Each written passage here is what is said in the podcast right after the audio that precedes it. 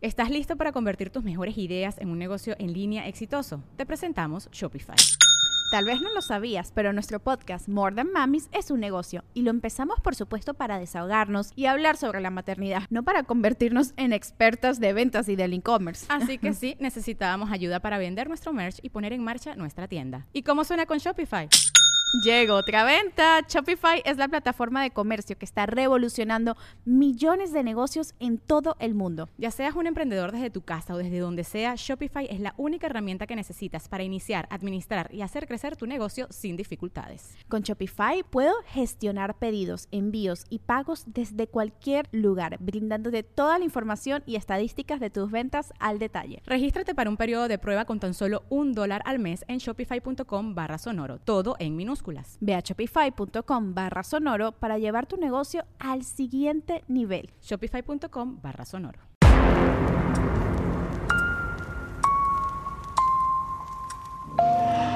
Telequinesis, psicoenergía, fenomenología, hipnosis, telepatía, ectoplasma, parapsicología finalmente. Todas estas palabras las usamos cotidianamente creo que casi todos nosotros, y no sabemos muy bien qué quieren decir. Tampoco sabemos si es ciencia o no lo es. Este tema lo vamos a tratar hoy aquí. Muy buenas noches a todos, bienvenidos a un nuevo capítulo de Podcast Paranormal. En esta emisión que estamos desde Costa Rica y me acompaña aquí el señor Henry. ¿Cómo está? Un placer, Felipe. Pipo. Fepo. Fepo. Oiga, eh, bueno, a ver, para la gente que esté eh, empezando a ver el, capítulo o está escuchando este capítulo, ¿nos puede contar un poquito usted a qué se dedica o quién es o por dónde va a ir esta conversación hoy? Eh, soy médico en este momento. La conversación data de más de 45 años cuando he estudiado para psicología en Brasil, donde me gradué como tal. Eh, ¿Se graduó usted como parapsicólogo en Brasil? En Brasil y me gradué como médico allá también. Muy bien. Ah, una pregunta principalmente. ¿Qué exactamente es la parapsicología? Eh, anteriormente se llamaba metafísica eh, y meta al lado de la física. parapsicología es una rama que es estudiada en la cual eh, se le da cabida a los fenómenos que son paranormales, que no son eh, estudiados por la física realmente, pero que sí pueden ser demostrados y pueden ser secuenciados o repetidos. Es una ciencia, sí. Claro. ¿Cómo qué, como qué tipo de fenómenos así serían como que algo como, como puntual para decir esto es de parapsicología? Eh, todo aquello que no puede ser cuantificado, y, eh, pero que existe y puede ser demostrado, pero no puede ser medido. Como... Por, ejemplo, eh, estar aquí eh, yo con usted presente y estar pensando el lugar de escondite mío que es debajo de un puente en una montaña al cual yo me puedo ir en este momento y estar allá, ver el agua, sentirla y volver a hablar con usted. Eso es posible hacerse, pero ¿cómo puede ser probado si soy yo el que lo estoy sintiendo? O sea, al lado de la física, para psicología, sí. Ah, muy bien. Entonces, ¿podríamos incluir ciertos fenómenos como, por ejemplo, la visión de un fantasma en esto? Eh, puede ser incluido dentro de eso, sí, claro, porque son cosas que tal vez usted ve, el que está a la par suya no la está viendo, pero está sucediendo y tú no puedes demostrarle a él que lo estás viendo, pero lo estás viendo. Wow.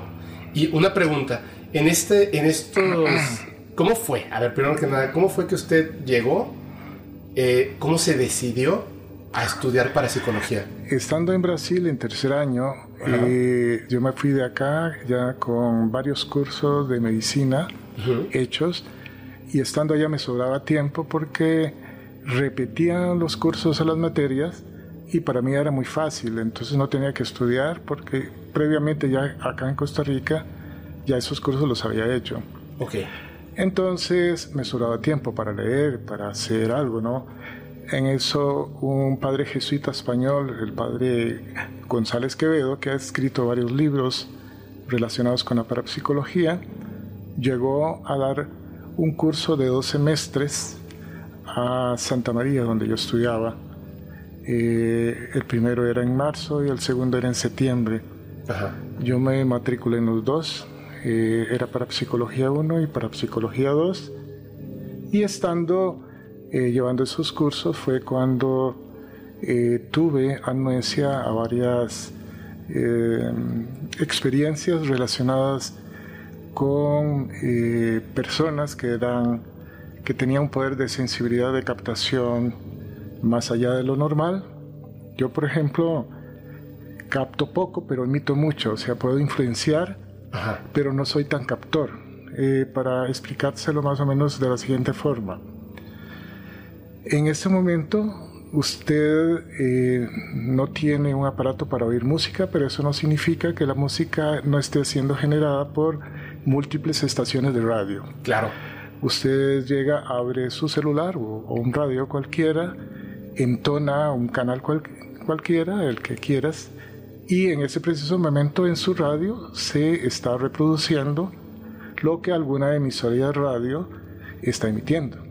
Así es. Si lo apagas no significa que no siga emitiendo la emisora. Igual, en ese yo soy como una especie emito y muchos captan, pero no tengo mucha percepción en captar lo que tú emites, ¿me entiendes? Telepatía. Eh, se llama transmisión de pensamiento. Ok, ok. Ok. O sea, vulgarmente la gente lo reconoce como telepatía, pero se llama transmisión de pensamiento. Transmisión de pensamiento. O sea que eh, eh, en los primeros cursos, en el primer curso de Parapsicología 1, éramos como 300 personas. El segundo curso llegamos a ser como 80 apenas. Los que habíamos pasado Parapsicología 1 pudimos hacer para Psicología 2.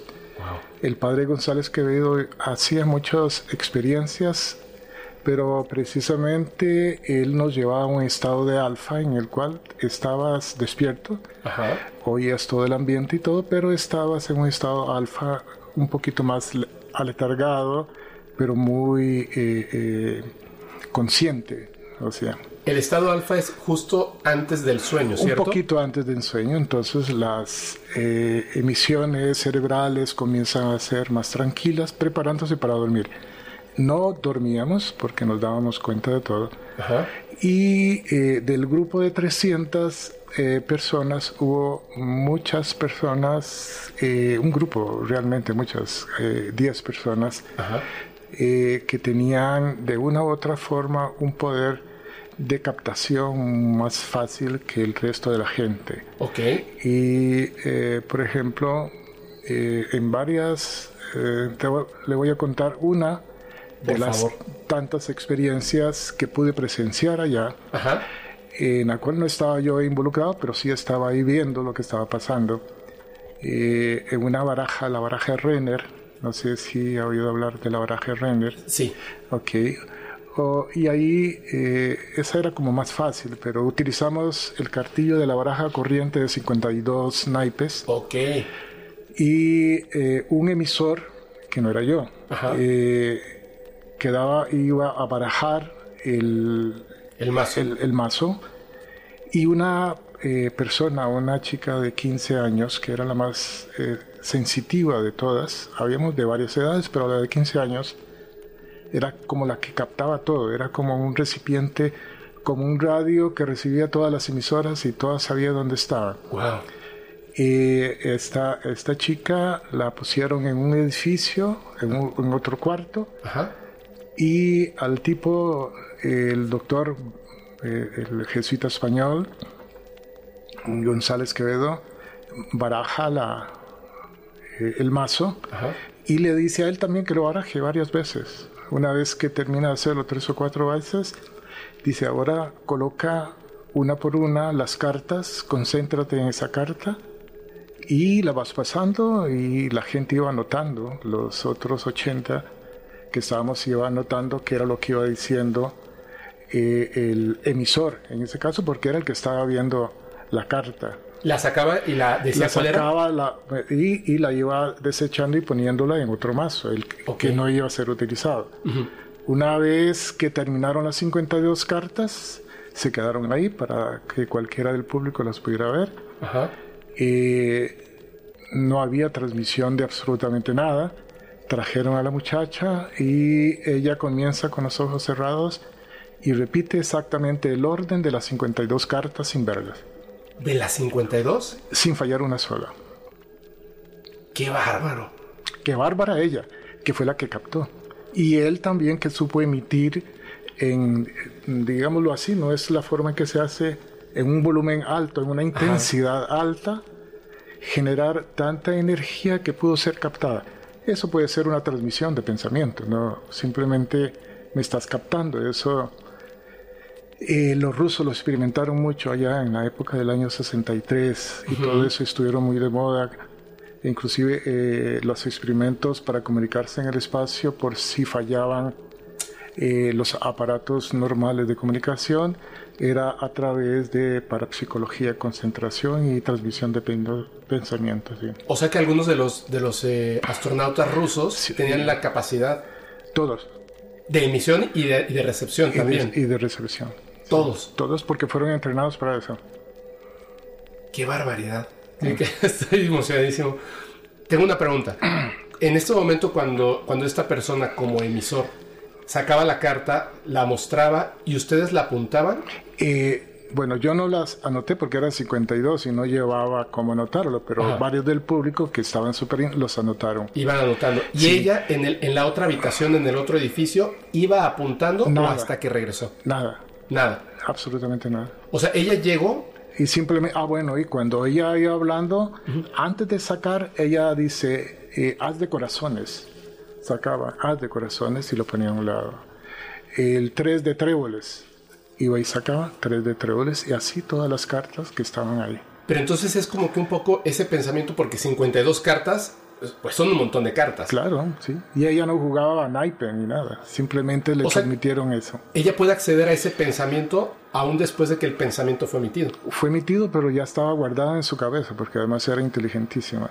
Entonces, con una memoria privilegiada ella podía es, 100 eh, personas decir un naranja, el otro limón, y de 1 a 100, y después le preguntaban a ella, ¿cuál era el 78? decía tal, ¿cuál era el 11? decía tal. O lo repetía seguidamente o como se lo saltaran. Entonces era muy fácil para ella, cuando le transmitieron eh, eh, esa, ese mensaje de las cartas, era muy sencillo para ella eh, llevarlas en su memoria y por eso no necesitaba escribirlas. Ok, a ver, tengo, perdón, es que me acaban de surgir tantas, tantas preguntas y perdón, voy a hacer muchas preguntas. A ver, espero que me pueda responder la mayoría. Em, ¿Qué pasó con esta chica? No sé. ¿Era de Brasil? Era de Brasil, de, de un lugar dentro de Brasil. Yo me vine después de... Esa fue, ella fue la que al final, en septiembre, Ajá eh, hizo algo de lo que yo le voy a contar posteriormente, pero eh, sí era como eh, la privilegiada del doctor eh, González Quevedo en el sentido de que su poder de recepción era único. Dentro de 300, ella fue como escogida, había un par más que en la baraja Renner o en la baraja del mazo acertaba 45 de 52 o 40, que ya eso es bastante. Muchísimo. Pero, No, pero no el 100% como ella. Entonces era única. Claro, ella era única. ¿Y sabe usted cómo la conoció el doctor a, esta Es que él anunció, eh, allá se anunciaba en un periódico que se llamaba el periódico universitario, el, doctor eh, González Quevedo, él es un jesuita español radicado en Brasil y quiso ir a Santa María, que es una escuela, es una universidad de múltiples disciplinas, una de ellas es medicina, y fue anunciado así para toda la universidad. El primer curso llegaron 300 eh, gente de todo tipo, estudiantes de, de cualquier disciplina, y dentro de ellos medicina. Yo estaba como médico. O sea que algunas personas vieron, digamos, ese anuncio y a lo mejor dijo, ah, mi sobrina o esta persona que yo conozco sé que tiene un don, por así decirlo, y así fue como la canalizaron, ¿no? Sí, porque ella no era universitaria. Claro. Eh, eh, llegó más gente de otras edades, de 14, 18, 17, pero ahí normalmente a partir de 18 son universitarios, ella no era universitaria. Una pregunta más, ¿hay una forma de ejercitar eso? Sí, claro, todo se entrena. Todo se puede entrenar. Sí. ¿Cómo, ¿Nos puedes decir algo de cómo sería posible cómo comenzar? lo, lo, pregunto porque estoy seguro sí. de que las, en este momento en donde estamos de la conversación, la pregunta que más se está repitiendo es si yo tengo, digamos, esa facilidad, ¿cómo puedo entrenar para que crezca?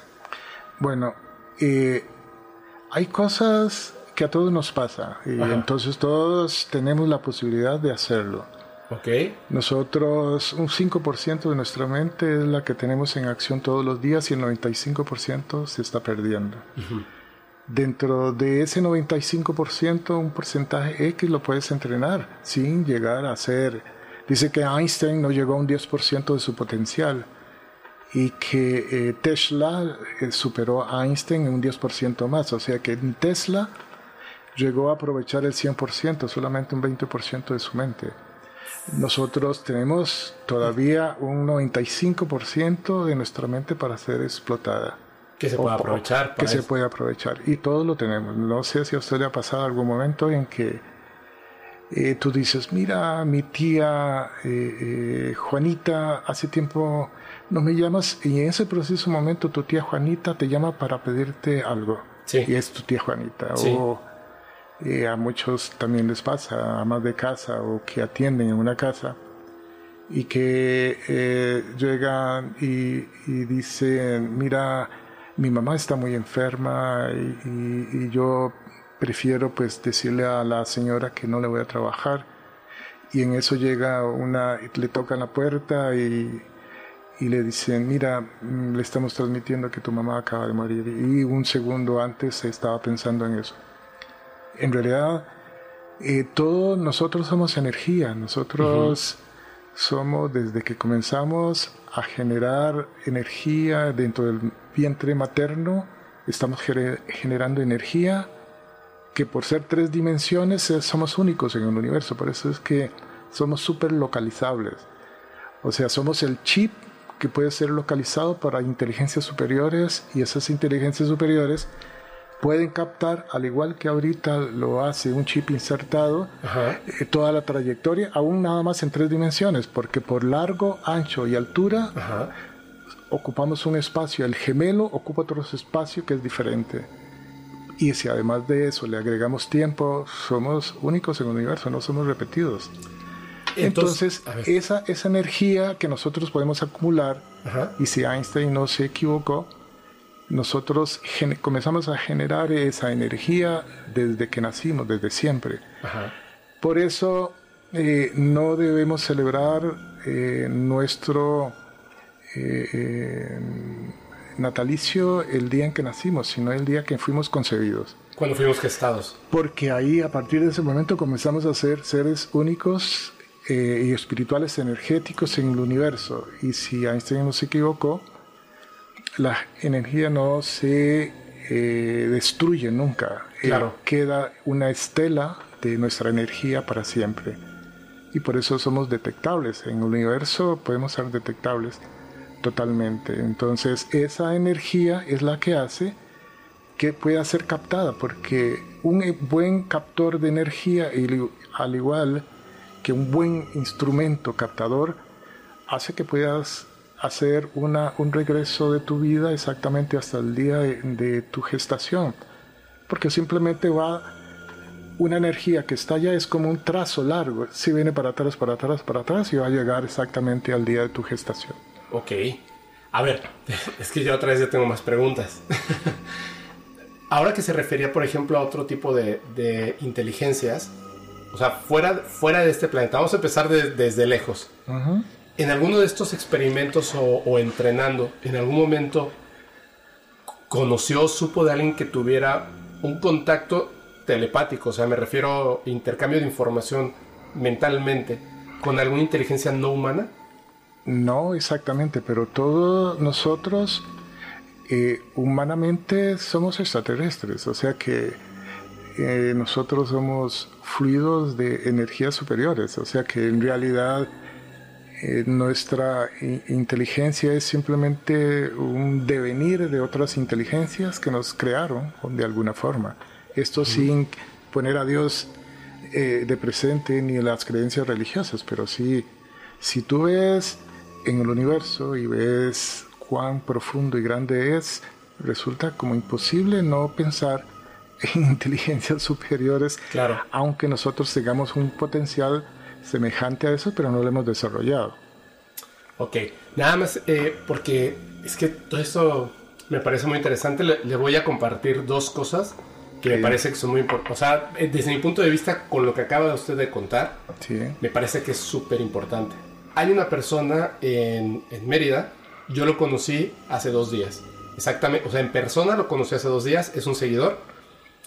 En un grupo que tenemos, donde compartimos como historias que nos cosas que nos han pasado, experiencias, evidencia. Esta persona de repente comienza a contar una historia de cuando él tuvo un contacto telepático con seres extraterrestres. Y entonces él pensó que en ese momento esas ideas que estaban llegando a su cabeza no eran reales. Pero la, la, esa conversación, más o menos por así decirlo, ese intercambio de información, le dijo como para asegurar que era real, que se asomara y viera hacia un punto en específico. Entonces él salió y vio y efectivamente estaba un ovni, estaba parado ahí, ¿no? En el día me parece. Eh, como que se emocionó, no se espantó, se emocionó mucho porque pudo tener como que ese contacto. Tiempo después, en la noche, volvió a tener esa, esa percepción y sabía que iba a estar otra vez en ese mismo lugar. Esta vez se preparó y grabó con su celular. pues es una esfera, ¿no? Al final es una esfera ahí. La cuestión estaba que él narraba esa sensación cuando se genera el contacto, porque no es simplemente como pues no es como en las películas, o sea, las películas tienen que expresártelo para que tú que estás sentado viendo y escuchando puedas entender. El contacto es directo a ti y a tu mente. Exactamente, pero se, se, siente raro porque no es, es como, pues es tener una idea que no es tuya, que además tiene un sentido lógico. Sí, sí. Se dice que Tesla tenía ese tipo de conexiones y que todas sus ideas que están vigentes y otras que produjo eh, eh, eh, murió pobre porque nadie lo entendió, estaba 300, 500 años adelante, ¿no? Así es. Este, que en realidad nosotros podemos hacer captaciones, sí, posiblemente él era uno de esos captores energéticos estupendo, además de, de una inteligencia abismal.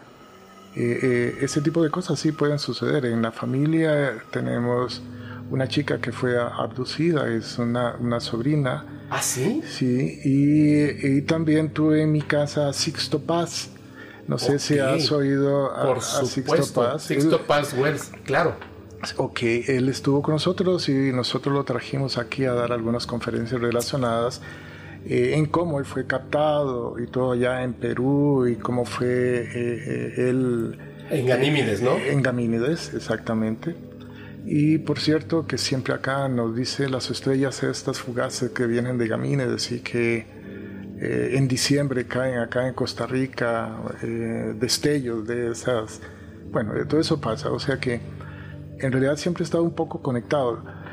Eh, y en el caso mío no he percibido cosas, pero nunca he interiorizado de que sea una inteligencia superior, sino que suceden por mera casualidad. Ya te dije, yo puedo emitir, pero no soy muy captor.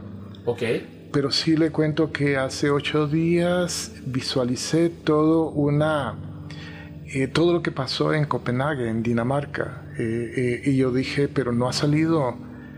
Y decía al día siguiente, pero qué raro, no ha salido en Facebook ni ha salido eso al día siguiente. O sea, en las noticias todavía no, no, nada. No, no, ha salido, qué raro, no sé, me lo imaginé. fue en una noche ocho días antes de que pasara. O sea que digamos que pude hacer una captación y posteriormente el video cuando ya lo veo eh, ayer de lo que pasó allá era el, video que había visto hace ocho días. O, sea, exactamente eso. Fue, fue, como que soñó que literalmente estaba viendo ese video. Sí, pero exactamente el mismo video, eh, ocho días después lo, lo, estoy viendo y no había pasado. O sea, es lo primero que me pasa a mí, excepto lo que le voy a contar de lo que me sucedió en Brasil. Pero eso digamos que fui un captor porque no normalmente no no, no capto eh, eso eh, emite eh, sí emito yo puedo hacer que cosas pasen y que la gente haga cosas sin yo tocarlas sin decirles absolutamente nada Ok, por favor, por favor. O sea, tres cosas que, que no, no, nos pueden faltar. Uno, si, si antes de que pasemos a la historia la fuerte, nos puede contar de de esta persona de su familia que fue abducida? Sí. ¿Se puede? Sí, no voy a mencionar el nombre, desde luego. Por supuesto. Sí, ok. Es una, una chica joven, cuando fue abducida la primera vez tenía como 17 años. Ok. Es una chica tierna que eh, frecuenta la iglesia eh, eh, normalmente, es casada, tiene un hijo y en uno de esos veces que pasó la primera vez, ella estuvo en su, en su casa, no salió de su casa, pero fue abducida. O sea que eh, visitó lugares y cosas interesantísimas en un universo que ella nos dice que eran cosas maravillosas. de, digamos, si Kuwait, eh, Dubai es interesante, más allá de todo eso interesante en estructuras y cosas en, en un universo que ella no sabe dónde fue y le avisan eh, que tal otro día la van a visitar y otro día llega y también pasa lo mismo. O sea, ella, su cuerpo estaba acá. Aquí. ¿Se llevaban como su conciencia? Su conciencia, su inteligencia y todo eso. En, tres ocasiones pasó hasta que ella dice, mira, ya me está asustando eso, prefiero que no más y le, respetaron su, su intimidad para no seguirlo haciendo. Una pregunta, o sea, em, o sea, quiero entender, ella se iba a dormir y de repente hacían esa abducción. Eh, sí, exactamente. Mental, o sea, de, su... Eh, eh, digamos, abducían su inteligencia, o sea, que... Su ser sin el cuerpo físico, ¿no? en realidad hay cosas aquí que a veces cuesta un poco definir qué es espíritu, qué es alma y qué es energía. Yo, yo creo en energía. Sí, sí, sí. Yo creo en energía porque la parapsicología no va muy de acuerdo con la que son las religiones, porque habrían eh, seis o siete formas de interpretarlo, ¿no? Crea energía, cosas que sí pueden ser demostradas. Claro. Eh, por eso es parapsicología, es como una ciencia. Bueno, para mí es energía y la energía, como lo dije al inicio, nos acompaña desde que somos gestados y de ahí en adelante. Y yendo un poco más allá, esa energía nos acompaña antes de ser gestados, porque eh, vamos a estar eh, en, en, el prototipo o en, la parte genética energética de nuestros padres, de nuestra madre, de, nuestro papá. Y entonces podríamos ir, ir más atrás del tiempo, pero digamos que para no complicar la cosa, comenzamos a generar energía desde que somos gestados. Claro. Por eso, si usted cree, eh, a mí me llama muchísimo la atención eh, lo que esto los horóscopos. Los horóscopos son hechos para las personas que ya nacieron, o sea, para las personas que tuvieron nueve meses antes gestando, pero un buen horóscopo sería más bien el, día en que fue gestación. Ese es realmente el horóscopo tuyo. De hecho, eh, bueno, no lo sé. Yo leí que, que, existe una razón por la cual hay eh, o sea, atinas en la parte de los horóscopos y tiene que ver, uno, con las siete distintas personalidades del ser humano, que en realidad si tú lo desmenuzas y colocas un poco de cada una de estas entre los horóscopos y además el hecho de que los horóscopos, que son nueve meses después, tiene que ver porque al momento de la gestación a ti te gestaron y los primeros tres meses estabas en, un, en una etapa eh, de invierno o de verano y esa, ese, digamos, ambiente en el que te gestaron va a tener una, afectación en la manera en la que tú tienes tu personalidad. Si le sumas estas siete personalidades humanas, pues al final hay como tres o cuatro horóscopos que se ajustan a ti y tiene todo el sentido y los demás no, pero no es una cuestión eh, de los astros porque de hecho estaría equivocado por nueve meses exactamente, bueno, nueve o ocho meses, ¿no? Dependiendo de la persona. Claro. Mm, bueno, hay otro enfoque que le puedo dar y tal vez para que lo valores. En realidad, eh, nosotros eh, pasamos la Vía Láctea eh, alrededor de casi 30 y, 36 mil años, dándole la vuelta a las constelaciones. Y por eso es que estas constelaciones normalmente vamos a tener 2000 y resto de años en cada una pasando por cada una de las constelaciones. En este momento nosotros estamos en la época de Acuario. Sí. Eh, ya llevamos bastante, desde el año 68 estamos pasando eh, la época de Acuario, nos va a faltar bastante en, eso, entonces estamos influenciados exactamente por esa época. Por eso es que Brasilia fue eh, generada en paralelo normalmente en Brasil se habla de que Brasilia por Jocelyn Kubitschek eh, fue, fue generada en el año 68 eh, eh, en, Brasil como capital y la forma que tenía era forma de paloma, que es el símbolo de, de, Acuarios. Ah, caray. yo, estoy así como, como por todos lados ahorita. Perdón, a ver, voy a regresar un poquito al tema de eh, estas abducciones. ¿De casualidad ella dijo cómo se veían estos seres?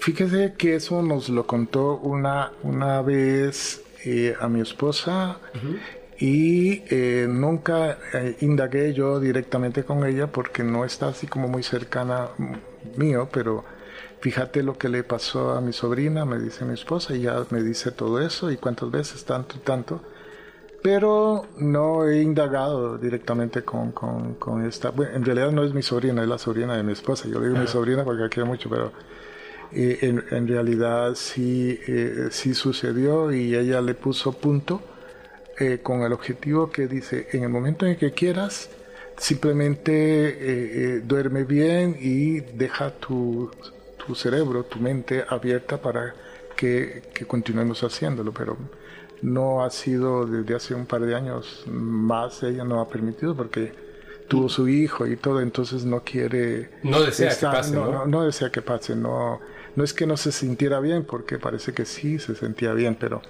no quiere tener otra experiencia, digamos. Sí, sí. así es.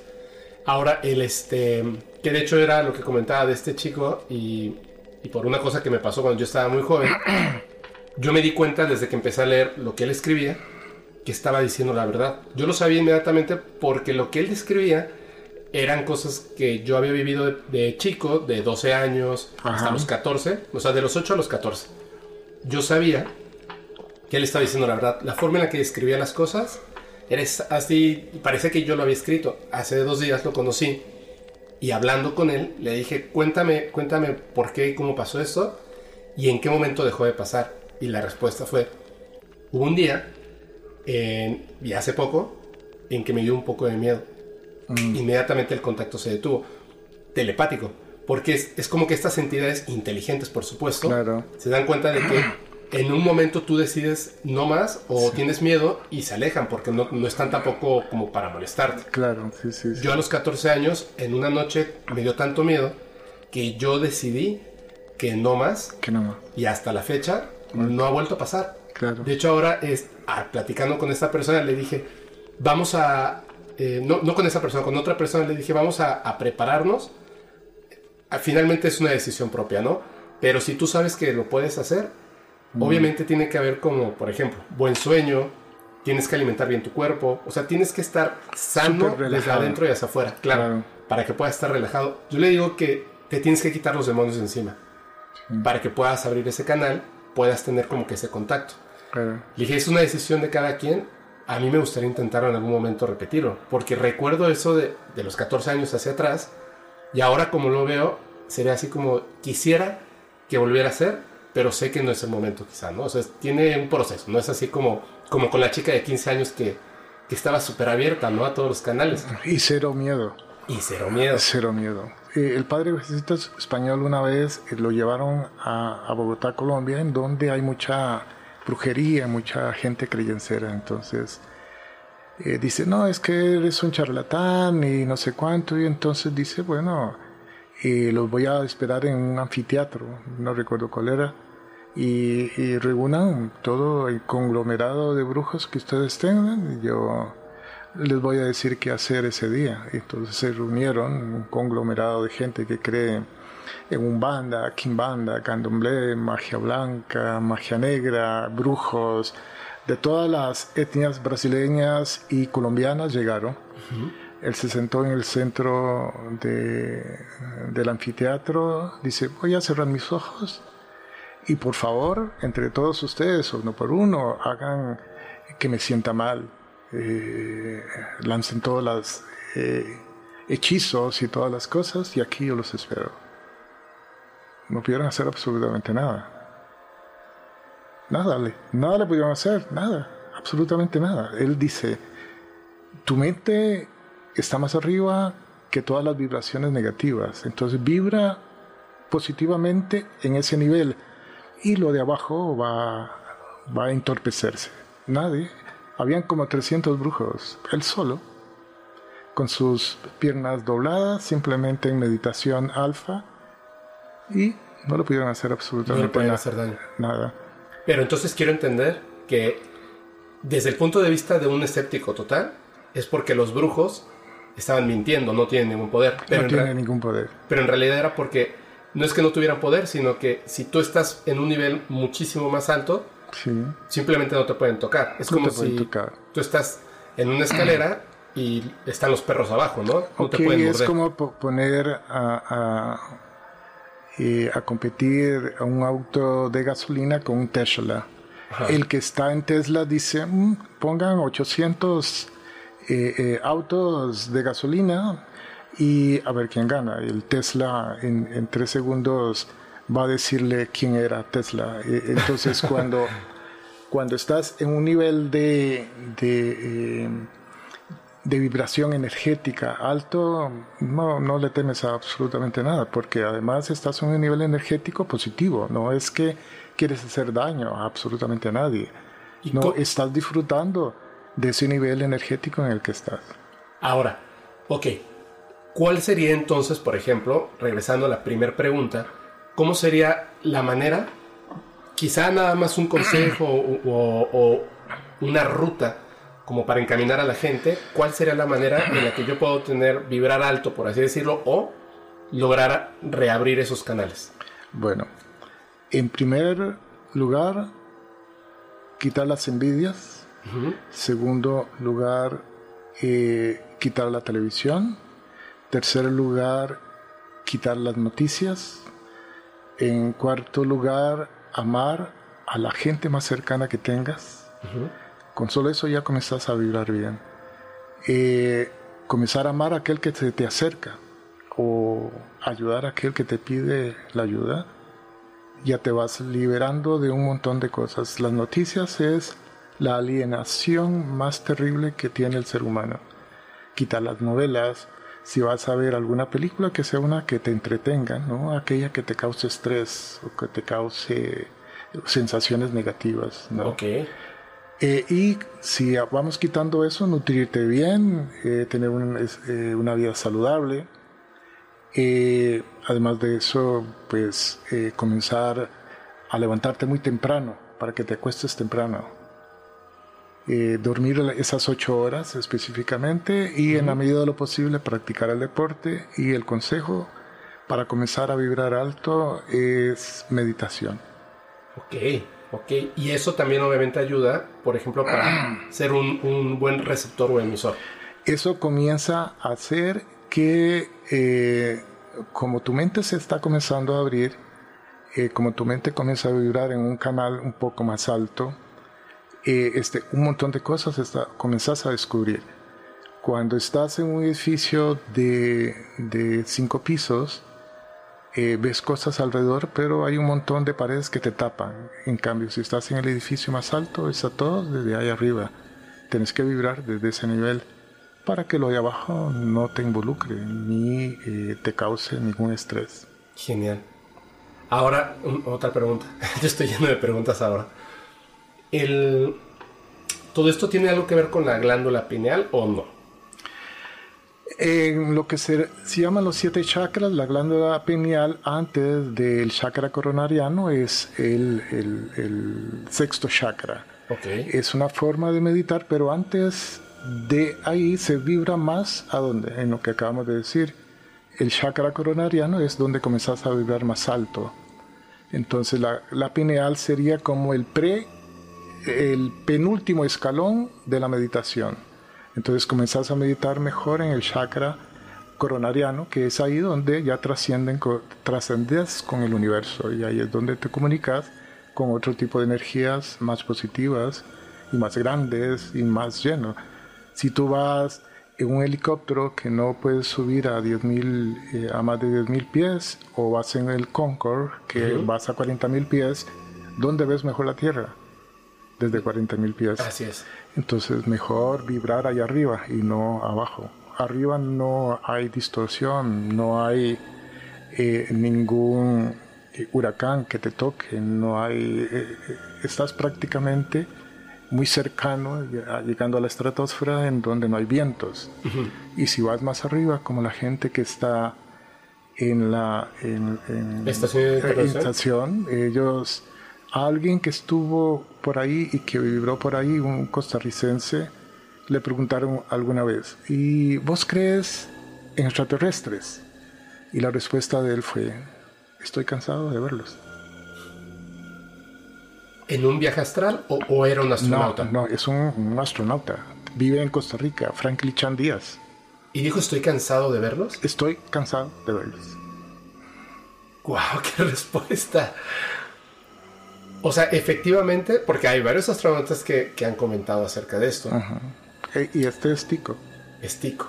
Qué padre. Estamos aquí ahora. Sí, sí, sí. Lo, voy a voy a googlearlo y me voy a poner a investigarlo. Está buenísimo tengo una, una este, muchas preguntas. Perdón, y yo me metí en lo de los viajes astrales porque por un momento comprendí que era eso. En los viajes astrales, ¿conoce o, sabe un poco de esto? Del desprendimiento de alma, conciencia, espíritu del cuerpo físico. Eh, te, te, voy a decir, yo, es, yo experimentaba hace ya también en un momento en el cual me costó volver, dejé de hacerlo. ¿Usted hacía viajes astrales? Sí. Ok. ¿Nos puede comentar cómo es la experiencia del, o sea, principio? Es cierto que he estado leyendo algunas cosas porque son preguntas muy recurrentes. Yo, yo no he hecho un viaje astral. O sea, creo que a lo mejor un día, pero no, no podría decir si efectivamente fue. Pero lo que he estado viendo es que, por ejemplo, esa, esa sensación en el estado alfa, justo antes de dormir, que de repente es como, le dicen como la patadita, ¿no? O sea, como que sientes que te caes es porque el, cuerpo siente que se está separando la energía del cuerpo y lo, no lo permite y tienes que luchar contra eso. Bueno, en primer lugar hay una cosa que tenemos que entender, que nosotros somos seres espirituales con una carcasa que en este momento es humana. Podemos tener varias carcasas. Así es. En el crecimiento espiritual nuestro, que alguna vez nos va a llegar a tocar a energías más sublimes, si fuera religioso yo diría más cercanas a Dios, pero no hablemos de Dios porque podemos cometer o varios errores. Hablemos mejor de energía, que es lo que más me encanta. Gracias, sí. Eh, esas energías continuamente, en la forma eh, ordenada en que tú lo hagas, esas energías cada vez van siendo mejores, van siendo más eh, versátiles y te van proporcionando mayor felicidad, digámoslo así. En uno de esos viajes, por ejemplo, yo en la noche no tengo que llegar a un estado alfa para no estar en mi casa. Eh, yo perfectamente lo puedo hacer sin, simplemente cierro mis ojos, me concentro bien y hay un lugar cuando las cosas aprietan un poco carnalmente, desde el punto de vista que hay problemas financieros o que un hijo tiene esto, que alguien se enfermó muy cercano a mí. Eh, yo digo, voy a meditar un poco, pero no, no quiero estar acá. Entonces, hay un lugar que yo me retiro, que lo conozco previamente, eh, y que puedo ir ahí en, fracciones de segundo, en un pico segundo. ¿Es como un, lugar seguro? ¿Es como un tótem donde uno accede? Yo llego, voy, me, me, me transporto, estoy ahí y tanto interesante es eso que eh, una vez me pasó, Eh, eso fue como a las 11 de la mañana, yo estaba eh, en, mi cuarto, cierro los ojos y me, y, me voy para allá. Eh, comienzo a ver, es un lugar súper calmo, es de montaña, y tiene un río, y me escondo debajo de un puente que conozco y no sé cuánto. Bueno, es como para huir, pero estar protegido dentro de todo eso. ¿Por qué me iba a estar debajo del puente? Ya había visto, y el puente es para ver el agua y, de, y el puente me tapa por aquello que me caiga algo, digámoslo así.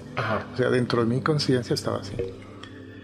Y eh, unos 15 días después, y me dice, mira, eh, ¿por qué no fuiste con tu esposa eh, a ese lugar? Alguien me vio. O sea, estaba ahí. Pero alguien lo vio como si físicamente usted estuviera sí, me vio físicamente y entonces y le dije, ¿cómo, cómo? ¿Dónde? ¿Dónde me viste? En ese lugar. No te voy a mencionar el nombre, pero eh, en ese lugar, digamos, la montaña X. Ahí en la montaña X estabas abajo con el puente. ¿Y cómo andaba vestido? Andaba vestido así, así. así estaba vestido yo. Eran las 11 de la mañana. No estaba en pijama, andaba vestido con la ropa que él me dijo. Y ah, sí, mira, es que me enojé con la señora y entonces me fui ahí un rato a meditar y esto todo. Pero yo no me había movido de mi casa. Perdón. Ahora, pero como estaba usted vestido en ese momento, cuando hace esa, em, ese viaje, digamos, astralmente, sí. ¿esa persona lo puede ver a usted? Me vio como estaba vestido ahí, no sé cómo. ¿Porque usted así se está representado en ese momento? No estaba pensando en cómo andaba vestido, yo quería estar ahí. Y, no, y jamás pensé que en mi mente materializara la forma que yo estaba. Yo pensé que estaba solamente... La conciencia, ¿no? Mi, mente viendo algo, la energía, y podía yo pensar que me escondo en un lugar que ya vi y que puedo repetir porque que es una grabación en mi cabeza porque siempre veo el agua, veo nubes, pero ese día la, la aseveración de que me vio eh, es porque me vio. Claro. O, sea, yo te puedo decir, yo me escondo ahí porque tengo un lugar y está en mi mente única y exclusivamente, pero él me vio y me dice cómo estaba yo vestido. Que, que a lo mejor eso es que ya había escuchado eso en, en otras ocasiones, por ejemplo con Hace unos capítulos conté justamente la historia de Ingo Swan, que hacía estas, estos viajes que incluso describió cosas que la NASA tardó años en saber de Júpiter, Marte, la Luna, porque aparte de hacer, digamos, esas como eh, viajes astrales en la Tierra, que lo utilizaban porque sabían que los rusos estaban haciendo lo mismo. Entonces Estados Unidos dice que él lo hacía porque le pagaban muy bien. Entonces iba y hacía como que ciertas cosas, ¿no? Esta persona decía que, en esos em, viajes astrales nunca lo habían visto hasta que unos seres, pero él no estaba seguro, pero lo vieron en la luna porque apuntaron hacia él y él se espantó y lo sacaron rápidamente del viaje porque no debían verlo, pero lo vieron. Lo vieron. Lo vieron y él este a partir de eso bueno tuvo incluso como unas visitas digamos no en, en la Tierra. El, esto de, a mí me llama mucho la atención porque si pensamos que la energía no se destruye, nosotros hoy en día somos esta carcasa de ser humano donde yo soy Fepo, eh, Felipe, yo en este momento soy una carcasa de ser humano, pero en realidad mi energía, eso es lo que soy yo. No, no, mi, no mi piel, no mis músculos, no mis huesos. Digamos, yo puse espíritu, que, pero en realidad eh, eh, la respuesta correcta a eso es nosotros somos energía en una carcasa que en este momento es esta. Así es. Esa carcasa puede cambiar de planeta, Ajá. Eh, pero sigue siendo tu energía.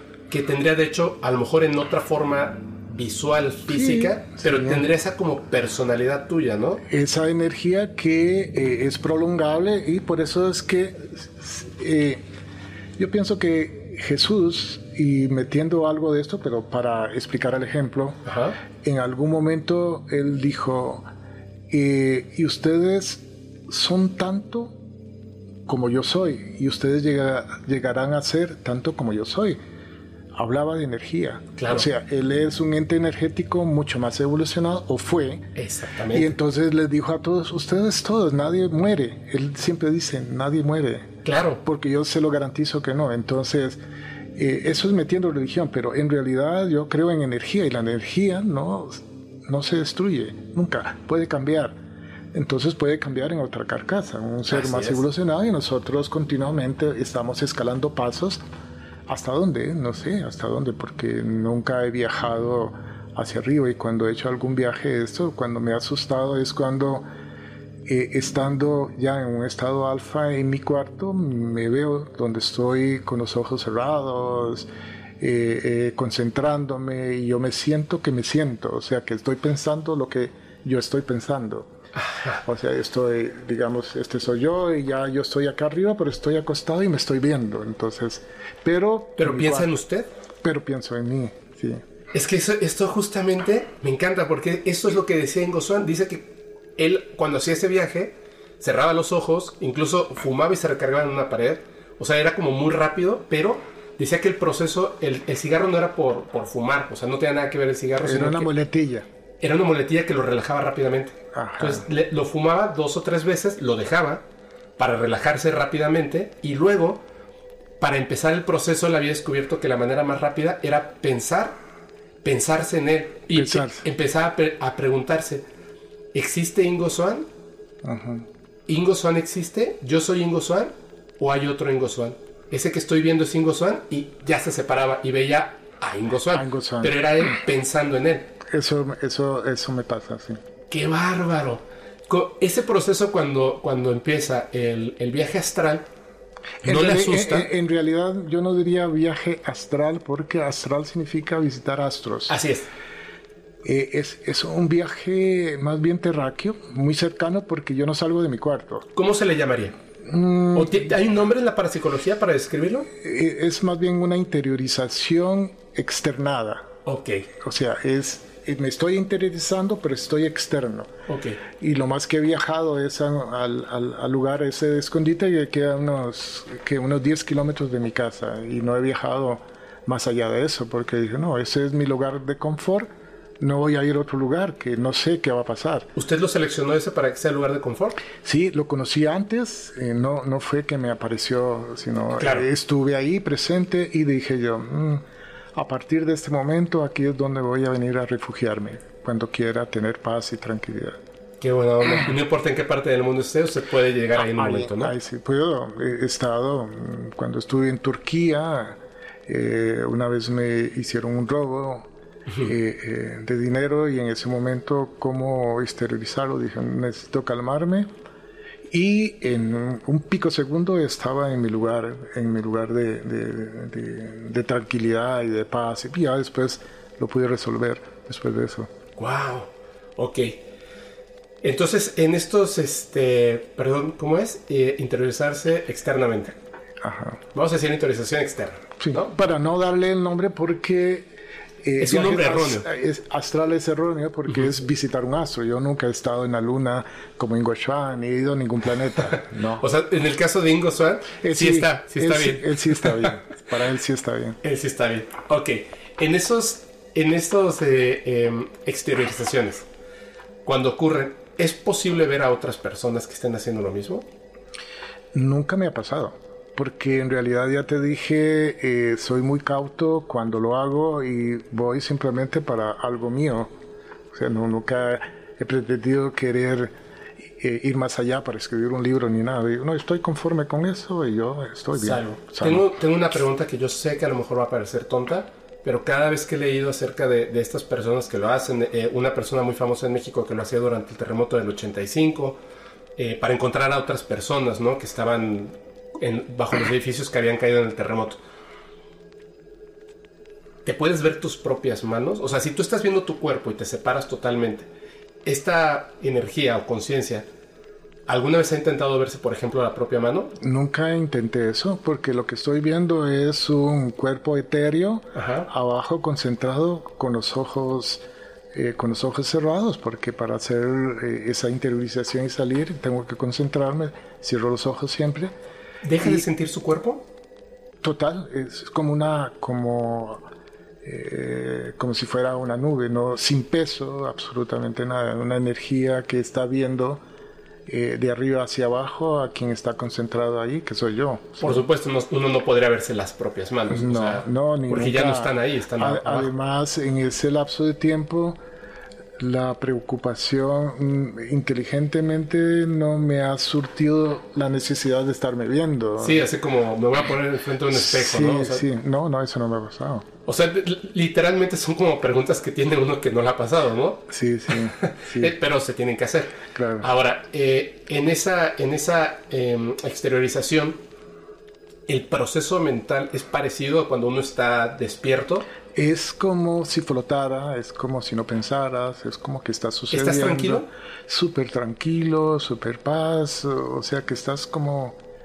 No sé si alguna vez has estado, uh, has sido eh, y te has montado allá en Turquía, en Capadocia, en un, en un eh, ¿cómo se llama esto? ¿Qué será? Un, bolo, este. Ah, en un globo. En un globo, en un globo que eh, el globo sube, sube, sube y tú no sientes porque no hay motor, simplemente es el calor que se genera por unos generadores ahí de gas y que hace que suban y el, el, el, globo se llena de aire caliente y va a tender a subir, eso es normal. Así es. Y, eso no provoca ningún ruido ni nada, y, así te sentís como si estuvieras en un globo, no estás propenso a caer, te sentís seguro donde estás. Ok, pero te puedes mover en cualquier dirección. O sea, en, la habitación, por ejemplo, te estás viendo. No, no me he movido. Eh, cuando he estado, nada más he visto abajo y yo digo, estás haciendo algo, estás experimentando, no sos... Eh, en, mi cabeza, digamos que me dice, solo vuelve a ver abajo y quédate tranquilo. O sea, que no experimentes cosas. Eh, sí, sí. No, no, no, no me he movido. Me, nada más de arriba vuelvo a ver abajo y sí me veo, nada más. ¿Y luego usted decide cuándo regresar? Sí. ¿Y ese, ese regreso es literalmente acercándose o es como despertar? No, eh, ese regreso simplemente me concentro en que debo eh, dejar un poquito del estado alfa y ya vuelvo, simplemente.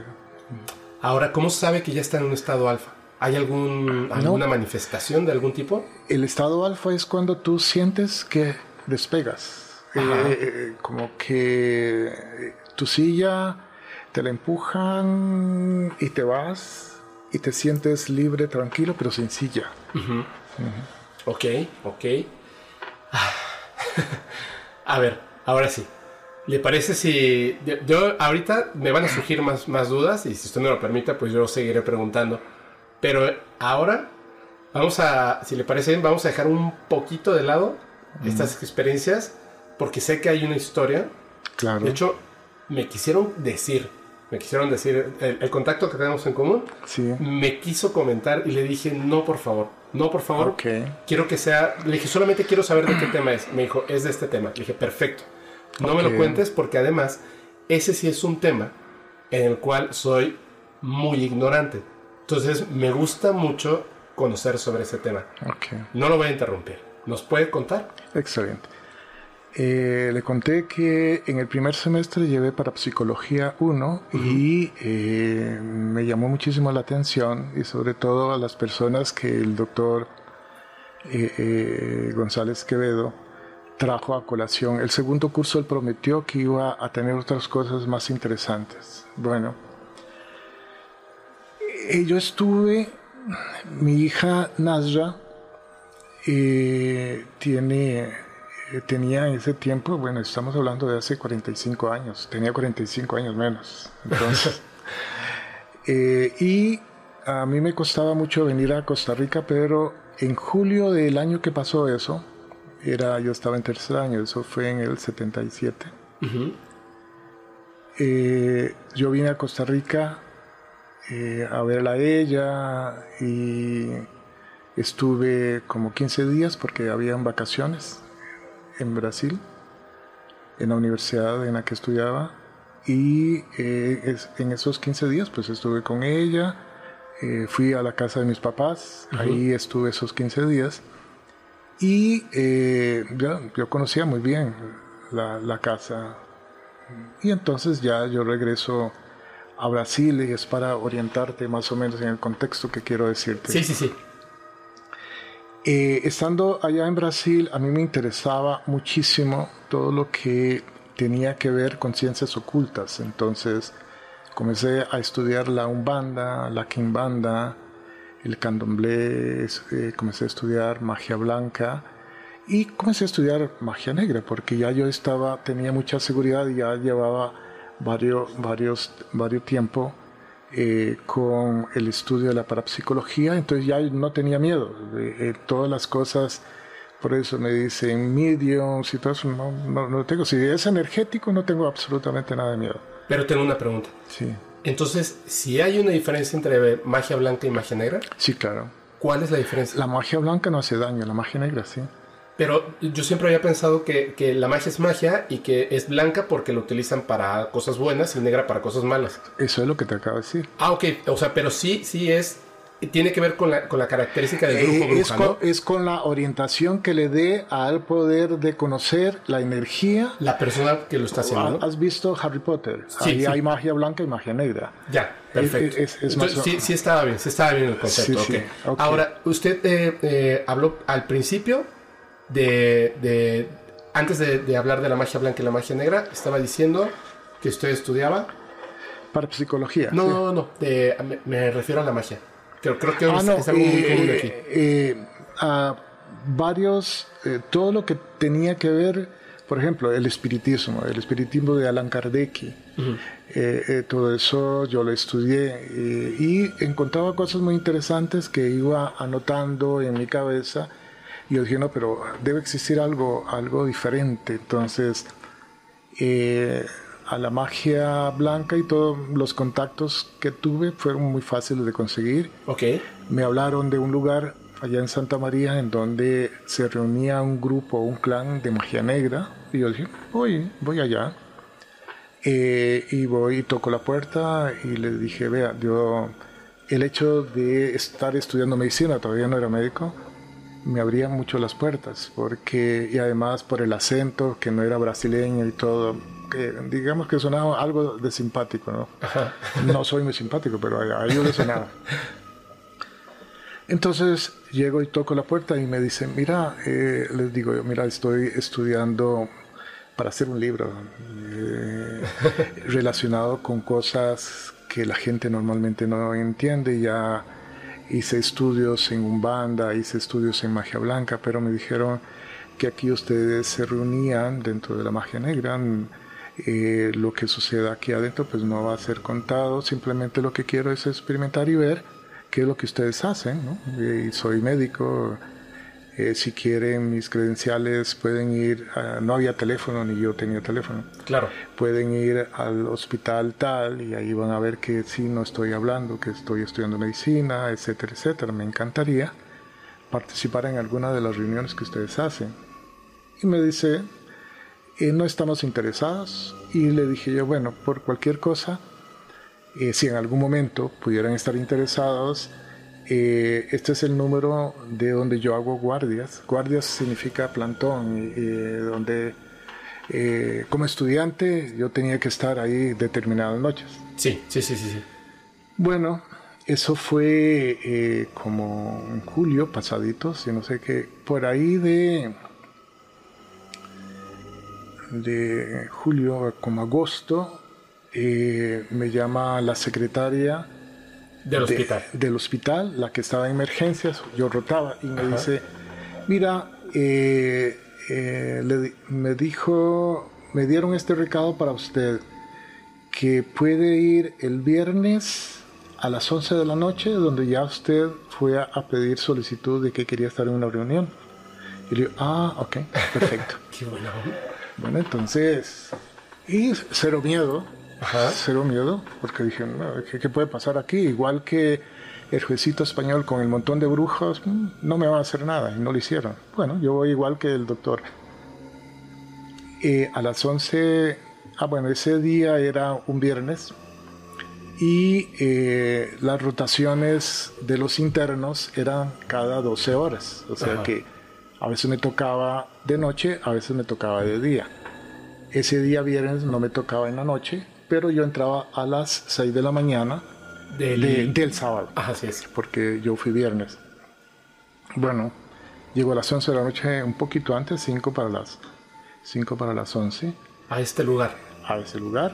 Eh, cuando entro, este, hay una mesa y en la mesa hay siete personas. Y me dice, tú vas a ser observador. Bueno, perfecto. Eh, a las 11 se dan la mano y comienza a proferir un montón de palabras relacionadas con la invocación de energías eh, negativas, de energías llamando al cachudo, ¿no? a este, a los eh, invocando al infierno y todas las cosas que normalmente nosotros vemos, digamos, en las películas. Bueno, y yo decía, mmm, qué montón de payasos, de, yo decía, ¿no? Pero el ambiente se comenzó a poner un poco tenso. Yo sentí eh, energía calórica que emanaba del círculo de las siete personas y cada vez llamaban, primero llamaron al nieto, después, eh, eh, y así iban subiendo. Hasta llegar al padre, ¿no? No había llegado al padre hasta que te voy a contar qué pasó. Ya cuando, eso fue a las 11 de la noche, a las 11 y 55 de la noche, porque yo andaba en mi reloj, y dice, bueno, ahora vamos a llamar al jefe mayor y entonces llaman a la bestia, ¿no? Y este profirió un montón de, cosas que eh, tal vez en algún idioma que yo no entendí porque no fue en portugués. Yo para ese momento hablaba perfectamente portugués, no estaba en portugués. Pero dije, bueno, aquí lo que estoy viendo es un aspavientos de, de, esa llamada y no sé cuánto. A las 12 en punto termina todo y me dice a mí, digamos, el que dirigía la mesa de los siete, dice, este, ya terminó la reunión, ya puede irse. Y le digo, pero, pero aquí no vi nada. Dice, espérate, lo vas a ver pero ¿cuándo lo voy a ver? Mm, en el momento oportuno. ¿Y cuándo creo que es el momento oportuno? Me dice, te voy a dar, eh, cogió un papel como una servilleta, escribió algo, ¿verdad? Y lo puso en cuatro. Lo dobló en cuatro partes. En, cuatro partes. Y me la puso, yo andaba algo así, eh, eh, y al día siguiente no tenía que cambiármelo. Me dice, ponga algo así, y me lo sella así, y me dice, no lo grapó ni puso nada. Lo puso en la bolsa de aquí de la camisa. Ah, y me dice, solo lo vas a abrir cuando sea totalmente inminente que tengas que abrirlo. Si lo prometes, vas a aprender. Y si lo vas a querer abrir ahorita que salgas, no vas a aprender absolutamente nada. Ok. Ok, bueno, al día siguiente me levanto me pongo la misma ropa que tenía en la noche, además me costaba mucho lavar, entonces era la ropa esa, y me voy y recibo, y eh, los internos tenemos, eh, teníamos que venir de arriba para abajo, primero estaban neonatos, donde estaban los niños, iban bajando, después en el cuarto, eh, en el cuarto piso eh, eran mujeres y después ya llegamos a, y había todo, digamos aquí Juan Natal y todo bien, no hubo muertos en la noche, no sé cuánto ya. O sea, iban del último piso hacia abajo, hacia, la planta baja. Sí, hacia hasta llegar abajo que está emergencias. Bueno, pero en el tercer piso, eh, las mujeres, que aquí hubo un parto, que aquí esto, todo está bien y tranquilo, porque me tienen que entregar a mí para yo seguir la secuencia como médico y dar la asistencia posterior a, a todo eso. En el cuarto piso, y llega y dice, bueno, aquí toda la noche estuvo bien, bueno, excepto por el señor que murió. Y digo, ah, sí, un señor que murió, sí. Es que eh, fue un, señor que llegó a las 11 de la noche e hizo un código azul eh, eh, en emergencias. Código azul significa que infartó, que tuvo un accidente cardíaco, ¿no? Y entonces, pero lo lograron sacar y lo pasaron al cuarto piso y ahí se estabilizó. A las 11 y 55 volvió a, reincidir y eh, otro código azul y, comenzaron a hacerle maniobras de resucitación, etcétera, etcétera, etcétera. Y a las 12 en punto murió. Entonces me dije yo, 11 de la noche, 11 y 55, y 12. A las 12 me dijeron que me fuera. Es inminente que yo abra el papel. El papel, pero le pregunto, ¿cómo y, cuál el, el, nombre? Por favor, me lo puede mostrar. João dos Santos Silveira. Pero abro el papel. João dos Santos Silveira. Dios mío. Yo no soy brujo, como decía el padre González Quevedo, pero que los hay, los hay. Impresionante. A ver, uff, este... En ese momento, ¿qué fue lo primero que pasó por su mente? Cuando lo vio, o sea, la confirmación absoluta de, lo que había dije, pasado. Entonces dije yo, si existe el poder negativo también. ¿Y regresó? No, no volví.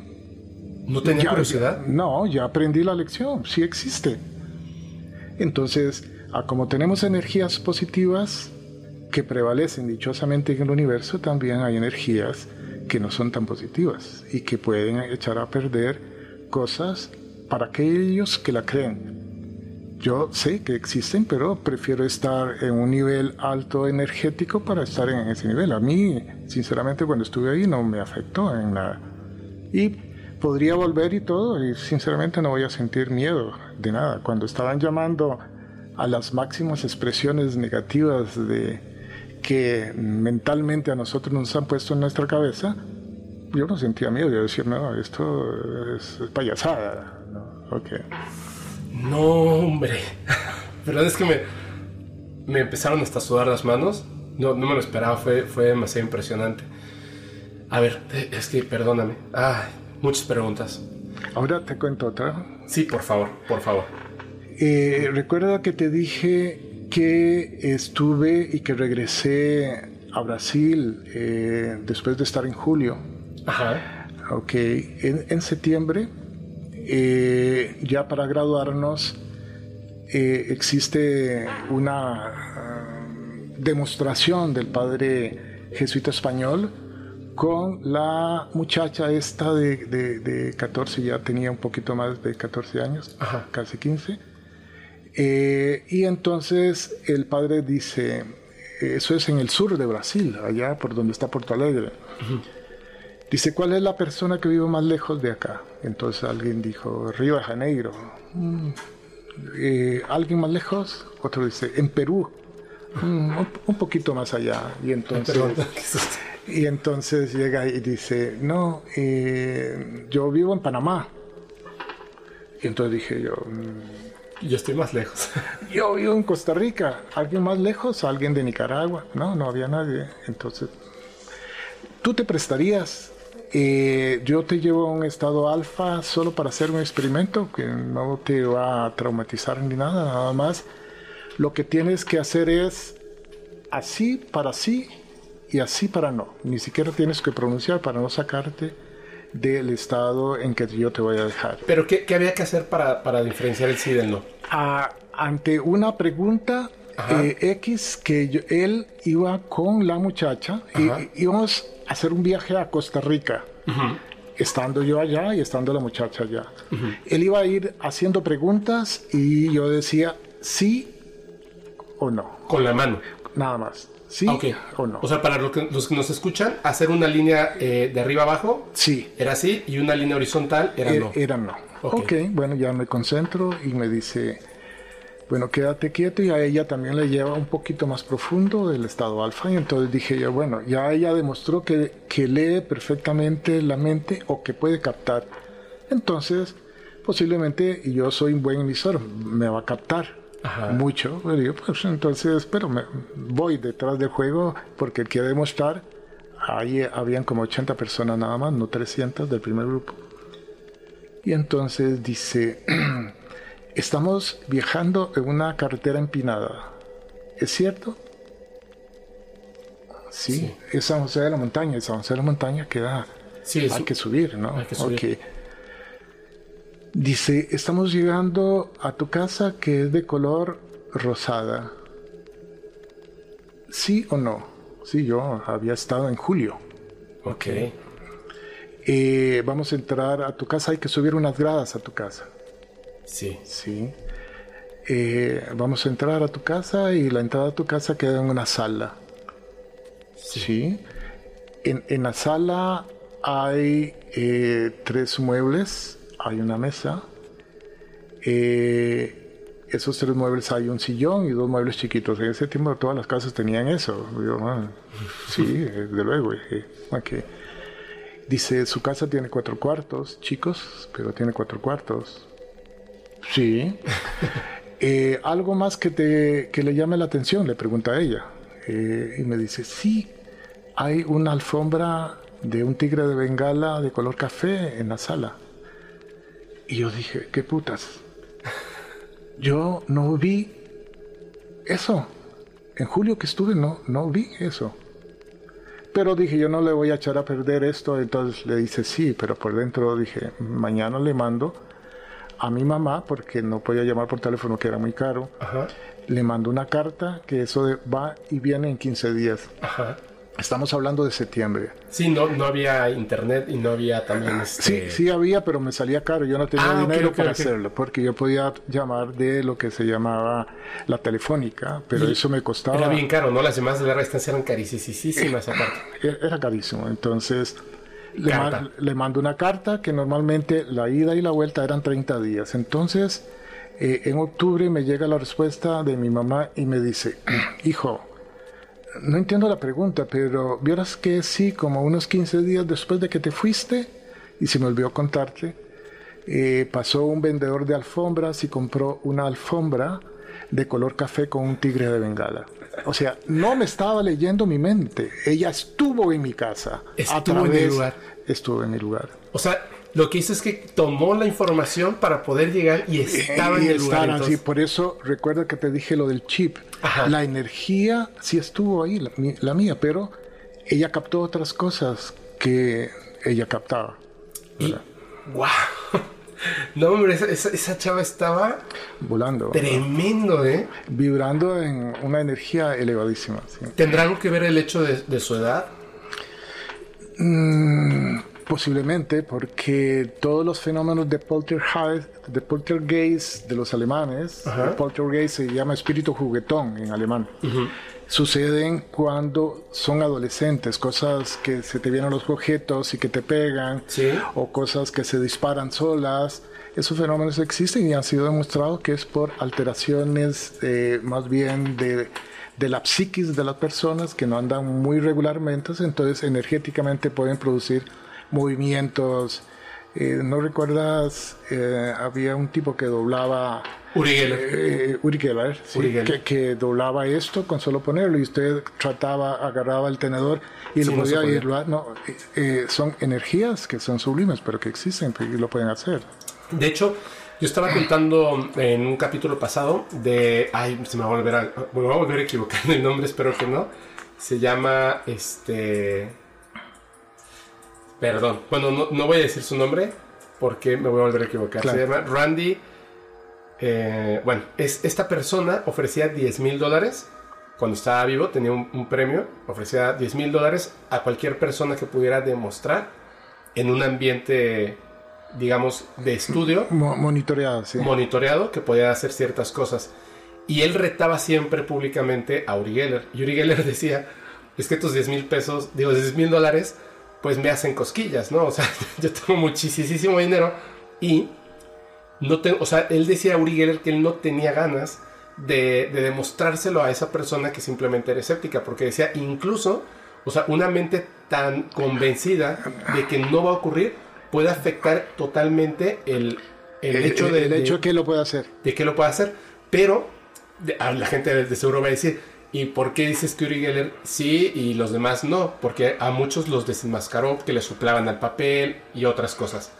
Porque Uri Geller, hace muchísimo tiempo, una persona de mi familia que justamente tenía ese tipo de, de cuestiones que no podía controlar, se ponía nerviosa Y, y algo y ocurrían cosas. Entonces mató pescados sin querer, o sea, unos peces que estaban en en una pecera, se enojó y hirvieron, hizo sopa de pez, ¿no? Sin querer. Ajá. O eh, se arrancaban los, este, el, el, ¿cómo se llama? El tapete del piso, de la alfombra. La alfombra. Se, se un cuadrado perfecto, salían volando libros, un montón de cosas. O sea, yo viví una experiencia con esta persona porque es un familiar cuando yo estaba chiquito. Estaba, eh, antes de que yo naciera, estaban viendo un programa de televisión donde iba a estar Uri Geller. Donde decía, y si ustedes me están viendo en casa, tomen un tenedor, una cuchara, y entonces como que ibas acariciando la cuchara, pensabas en X cosa, y entonces él doblaba la cuchara o el tenedor de unas maneras como si fuera de mantequilla. Y obviamente la gente pues estaba en casa y no pasaba nada, digamos, con su cuchara o su tenedor. Pero este familiar estaban, sentados y, y de repente gritó. Se le dobló como mantequilla. El tenedor o sea, las, los dientes del tenedor estaban hechos rosquita. O sea, ni siquiera estaba tocando los dientes del tenedor, estaba totalmente hecho así de enrolladito, enrolladito, y el tenedor estaba dobladísimo. Entonces ella gritó porque no se dio cuenta en qué momento, porque, o sea, incluso dice... Estaba oyendo la dirección de Uri Geller. Sí, y dice otras personas que estuvieron ahí que volteaban a ver las manos de los demás y todo estaba normal, pero fue como, como de un segundo a otro, y de repente ya estaba totalmente doblado. Entonces, Uri Geller, que tiene muchas historias y muchas personas de peso que no estuvieron con él, o sea, que no, perdón, que no, este, no tendrán por qué mentir por Uri Geller, confirman que, que con él, o sea, no solamente Uri Geller, sino tú por el hecho de estar pensando en que es posible que lo que está diciendo Uri Geller ocurriera. Ah, por eso es que yo lo pongo aparte de Uri Geller. Pero sí, efectivamente, eso es. Entonces, un poltergeist no es exactamente un fantasma. No. Es un evento. Es que poltergeist es la definición en alemán que dice espíritu juguetón. Espíritu juguetón. Pero es, como le dije antes, si crees en energía, eso es posible. Así es. Así No en espíritus, en energía. ¿Y usted ha vivido algún, algún este, fenómeno poltergeist? No. ¿No? ¿No, lo ha intentado? No, porque en realidad ya dije, ya te dije que si comenzás a vibrar en una energía positiva no tienes por qué estar en esas cosas de juego, ¿no? Hay que respetar muchísimo. Ah, no, no, no, pero no me, refiero a uno, o sea, como telequinesis. No. ¿No? No, no. ¿No le interesaría? Mm, en realidad eh, es algo que si es posible, digamos, que el nivel de, de, eh, crecimiento energético no ha sido tanto como para comenzar a mover objetos. sí, y, eh, y si lo hiciera, lo, lo haría ya directamente, por ejemplo, mirar tu vaso y colocarlo acá. Pero eso se requiere eh, crecer más y todavía no llegaba a ese nivel. Ok, ok, muy bien. Uf, es que ya me surgieron un montón de dudas. Tengo, tengo unas preguntas más, rapidísimo.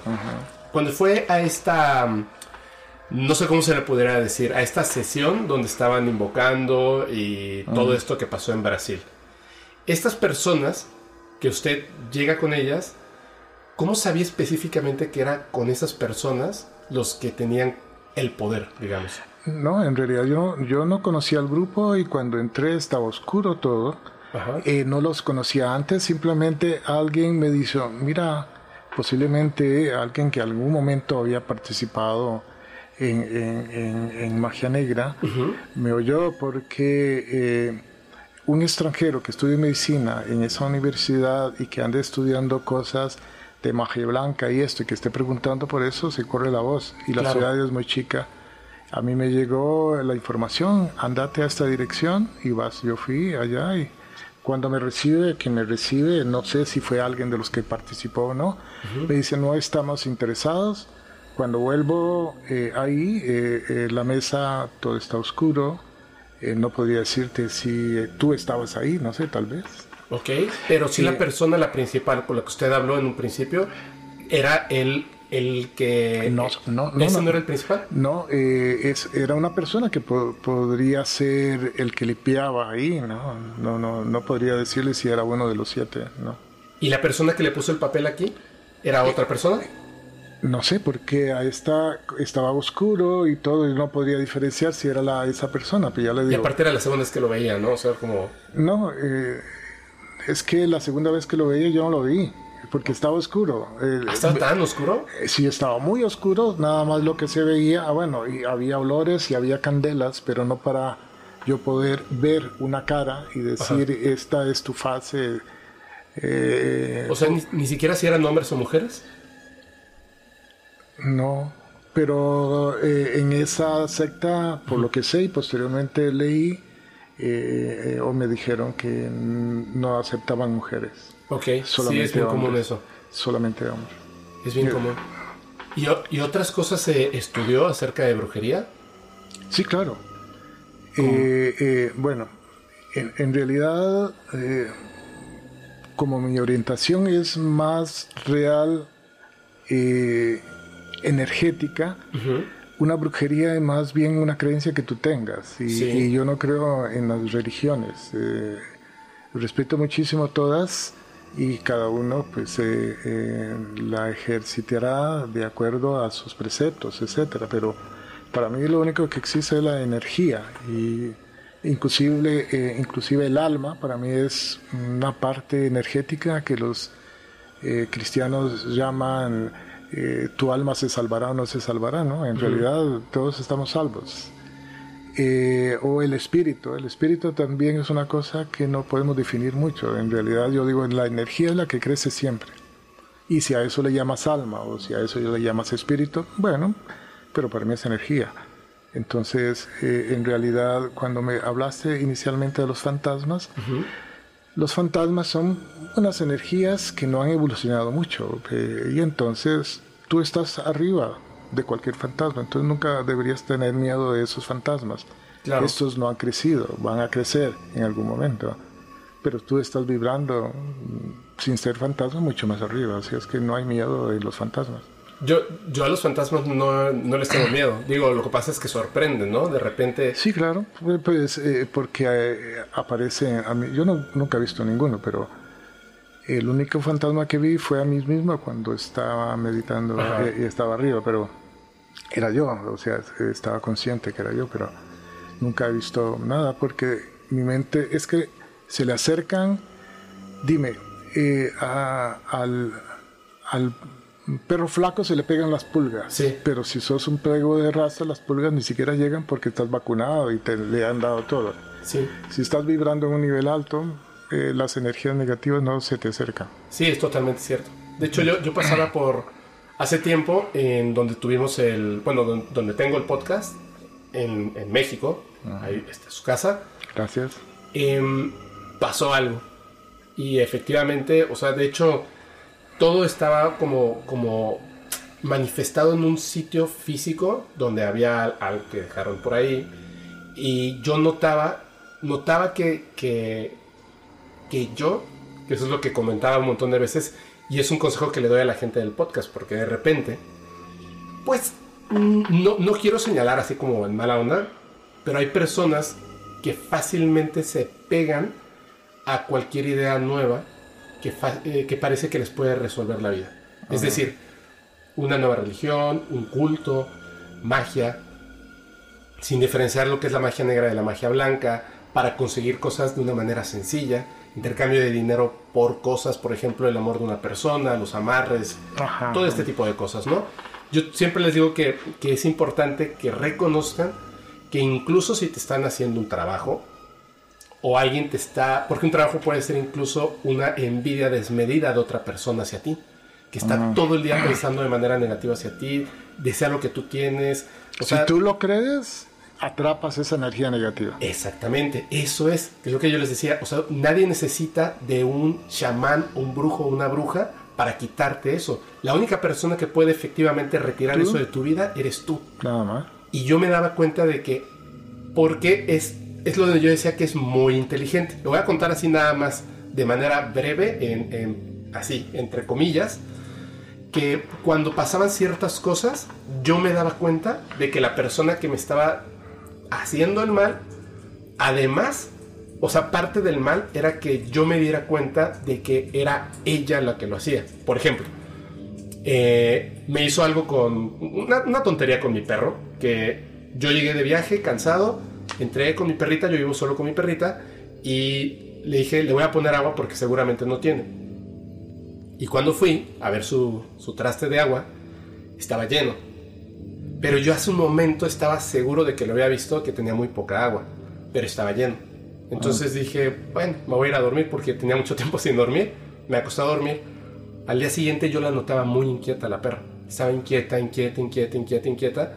Yo no sabía por qué le pasaba hasta que descubrí que su traste estaba totalmente vacío. O sea, llevaba mi pobre perra, no sé, más de 24 horas sin tomar agua porque yo me quedé con la idea de que tenía agua. O sea, la, la cuestión está que sea que lo que sea que hicieron fue para que yo tuviera una visión de algo que no era, para poner en riesgo a mi perrita. Pero, no conforme con eso, ese mismo día recibí un mensaje de la persona.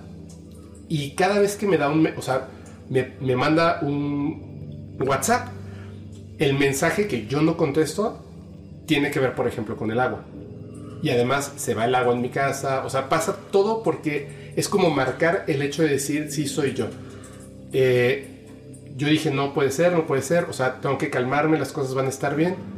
Estoy grabando el día de su cumpleaños de esta persona y entonces nos quedamos encerrados los invitados y van pasando cosas que yo me doy cuenta de que es un día en el que directamente me señalaban que era ella, pero me dijo una amiga que ella es, digamos, eh, confidente, sí. Eh, e, ella ha ido al podcast y es una, es una bruja de magia blanca, pero eh, ella es una, es una persona que estudió literatura y entonces lo ve desde el punto de vista, por ejemplo, como, como, pues, como de manera positiva, de meditación, de energía, de cambiar tu forma de ver la vida, de ser este mucho más este leer, o sea, es, es otro tipo como de, de cuestiones. Hablaba de, de, hecho, por ejemplo, de que como mujer que vas conectando tu, tu ciclo menstrual con la luna y es como conexión con la naturaleza, energías, o sea, es algo totalmente distinto. No es lo que uno pensaría de una bruja o un brujo, porque es lo que ahora se reconoce como, como eh, mujeres brujas, ¿no? La cuestión estaba en que yo le hablé por teléfono y le dije, oye, está pasando todo esto. Yo creo que lo notó en mi voz y me dijo, a ver, si tú lo que quieres es que yo te diga de como de, pasa unas hierbas y este... No lo voy a hacer. Y, y pásate un huevo y voy a poner aquí no sé qué tanto y ya no te va a pasar. No. Me dijo, tú sabes perfectamente, Fepo, que eso no es así. Y yo le dije, ok, y me dijo, le dije, pero ¿qué hago? Y me dijo, pero es que tú sabes qué tienes que hacer. O sea, tú directamente, tú, tú sabes qué es lo que tienes que hacer. De hecho, el hecho de, o sea, yo le dije, necesito un amuleto y me dijo, a ver, ¿tú necesitas un amuleto? Le dije, no, ¿por qué? Me dijo, porque el amuleto no hace nada, es solamente la idea del amuleto. O sea, si yo creo en el amuleto, el amuleto funciona. Y me dijo, exacto. Entonces, me dijo, ¿por qué no haces esto de esta manera para que no sea un amuleto que tú vas y compras y es un diente de, no sé, de, de tigre envuelto en mirra? No, no, no, no, no. Dijo, ¿por qué no haces esto?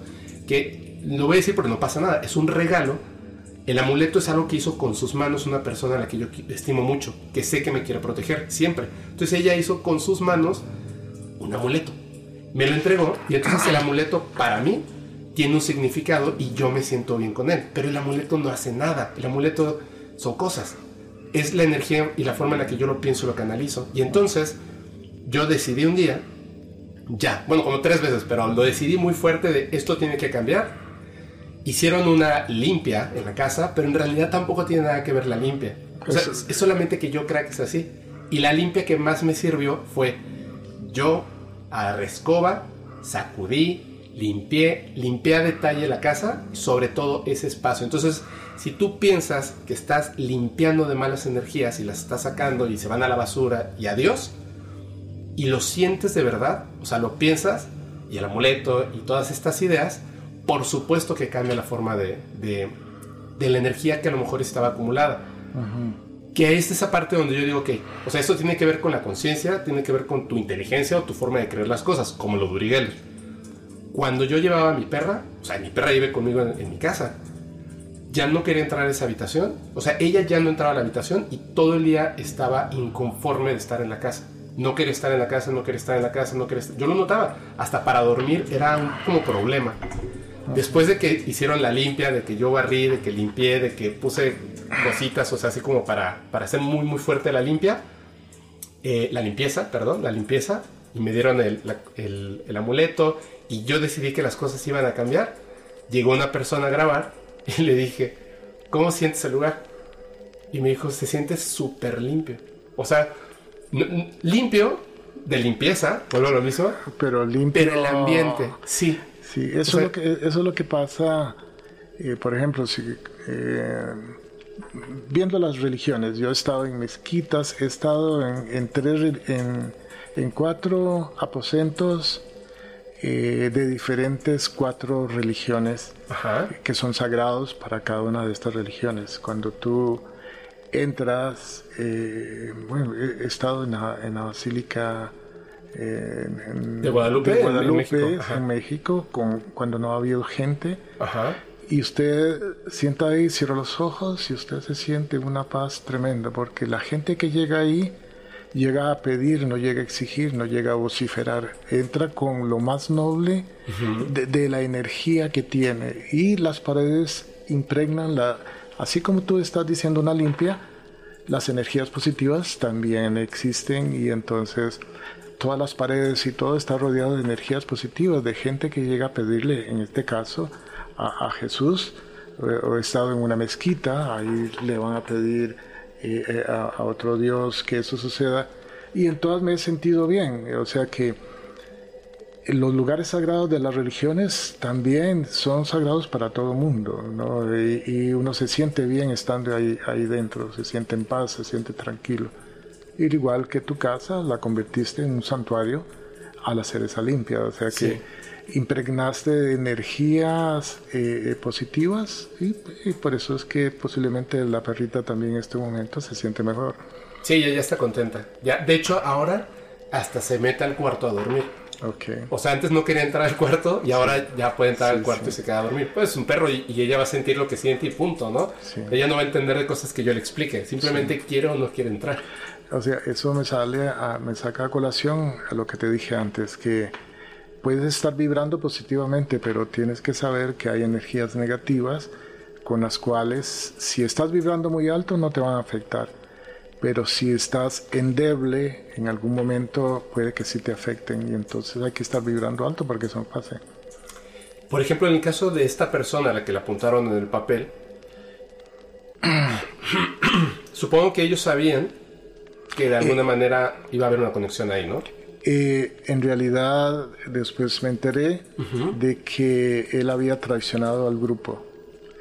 Y esos son grupos muy cerrados en que, igual que el narcotráfico, te metes o sales muerto o, te quedas dentro, a menos que la policía lo agarre. En Magia Negra no, no venden drogas ni nada por el estilo, pero ese hizo una traición que no fue tolerada por el grupo y entonces ellos lo liquidaron. Él sabía que iba a pasar. Él estaba predispuesto, bajó su energía a una energía que realmente es negativa. El cúmulo de varias energías negativas hace que puedan pasar cosas. Además la de predisposición de él que algo le iba a pasar. Ok. Pero le pasa en un momento programado, porque a las 11, 11.55 y a las 12 fue programado. Claro. Porque de esa manera, incluso para tener la confirmación con usted, ¿no? Porque usted volvió a ver el teléfono, digo el teléfono, el reloj, y vio que eran las 11.55. O sea, tuvo una, digamos como que una afectación no solamente en la persona. Hubo una energía que me hizo ver el reloj. Claro. Porque era, era, era, estaba oscuro y todo, y, y yo tengo que ver el reloj, tengo que acercármelo para ver la hora. Pero algo me dice, vea el reloj. Claro. O sea, no fue a las 11.30 que le dijo. O sea, no, vio seis veces el reloj. No. Lo vio a, las 11 que sabía que comenzar, 11.55 y 12 que se terminó. Cuando ya apareció la bestia y, algo me dice, ve, tu reloj, vuelve a ver tu reloj. Eso faltaban 5 para las para, para, para, las 12. Para las 12. Wow. A ver, este, nada más rapidísimo. Esto sí es bien importante. Me gustaría porque justamente por eso. Hay gente que es muy impresionable. Y em, yo prefiero que si van a, pues, a lo mejor de manera curiosa, quieren eh, entablar más, este, más hacia este tipo de información. Aparte de la, de la meditación, ¿qué otra cosa podría hacer alguien para no irse del otro lado? Lo que pasa es que es muy sencillo, ahora que existe como que estos medios del Internet masivos, que cualquier persona, pues a lo mejor sale en un programa de televisión afirmando que puede contactar con la bestia y que pueden hacer trabajos de brujería. Y la verdad que por por tener simples, este, ser virales en televisión, de ganar números porque los están perdiendo muy fuerte, pues van a meter a cualquier tipo de persona. Y hay gente que es impresionable, que inmediatamente va a empezar a mandar mensajes de, oye, yo necesito esto, yo necesito lo otro, y les empiezan a sacar dinero. No estoy diciendo que las personas salen en televisión efectivamente puedan hacer lo que usted vio, sino que son charlatanes y les sacan el dinero. ¿Cuál sería un consejo para la gente que está escuchando o viendo el podcast? Hay información muchísima en internet de cómo mejorar. Eh, eh, en primer lugar, los libros de autoayuda te van a dar una mejor orientación en relación con la gente y con el ambiente. Eh, uno es de acuerdo al ambiente que te rodea. Claro. Ok, entonces, eh, si comenzas a tener buenos libros de autoayuda, eh, vas formando tu carácter y va haciendo que tus células comiencen a vibrar mejor. Hay un libro que se llama eh, Los 15 minutos en la mañana. Ese es un libro interesante que te ayuda a levantarte temprano, 5 de la mañana, por ejemplo. Ajá. 8, 12 horas después ya tienes sueño y te vas a acostar temprano. Entonces vas a tener 8 horas de placer y de sueño reconfortante. Eso va a hacer que tu formación energética comience a ser mucho mejor que si te acuestas a las 3 de la mañana, te tomas unos tragos y, noches de esas de lujuria y todo eso no te va a hacer crecer eh, de, energéticamente positivo. No, hay forma. Pues no vas a poder ir hoy en la noche. Ah, ok, ok. ¿Qué más? Y además, de, además de eso, la meditación, el yoga. Es súper importante, ¿verdad? La meditación. Meditación, el yoga, hace que comiences eh, con música como la que tengo ahorita de fondo, algo que te relaja, algo que te... Si tú cierras los ojos bien, podrías estar haciendo en un viaje de 100 años en una nave interplanetaria, porque hay un sonido de fondo allá y eso, esa tranquilidad, eso que no pertenezcas a nada, que seas libre totalmente. Nosotros somos seres libres, mujeres y hombres, nadie pertenece a nadie.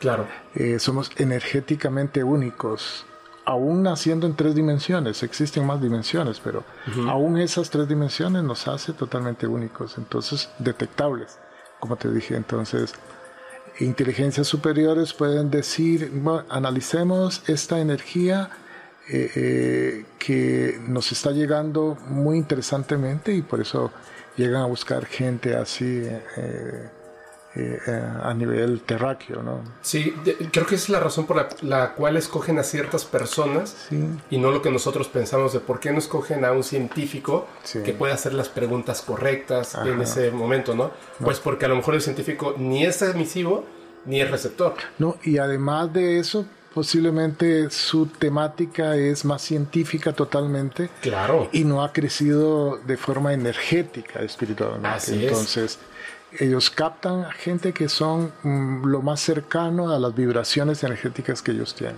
Claro. Ahora, perdón, es que son, son, son muchas cosas. Eh, obviamente todo lo que tenga que ver con magia negra, Preferible no, no, lo toquen. Alejarse, por supuesto, ¿verdad? Eso de los juegos de la Ouija y todo eso, no toquen algo que no van a dominar ni tienen preparación para hacerlo. Gracias, sí, correcto, por supuesto.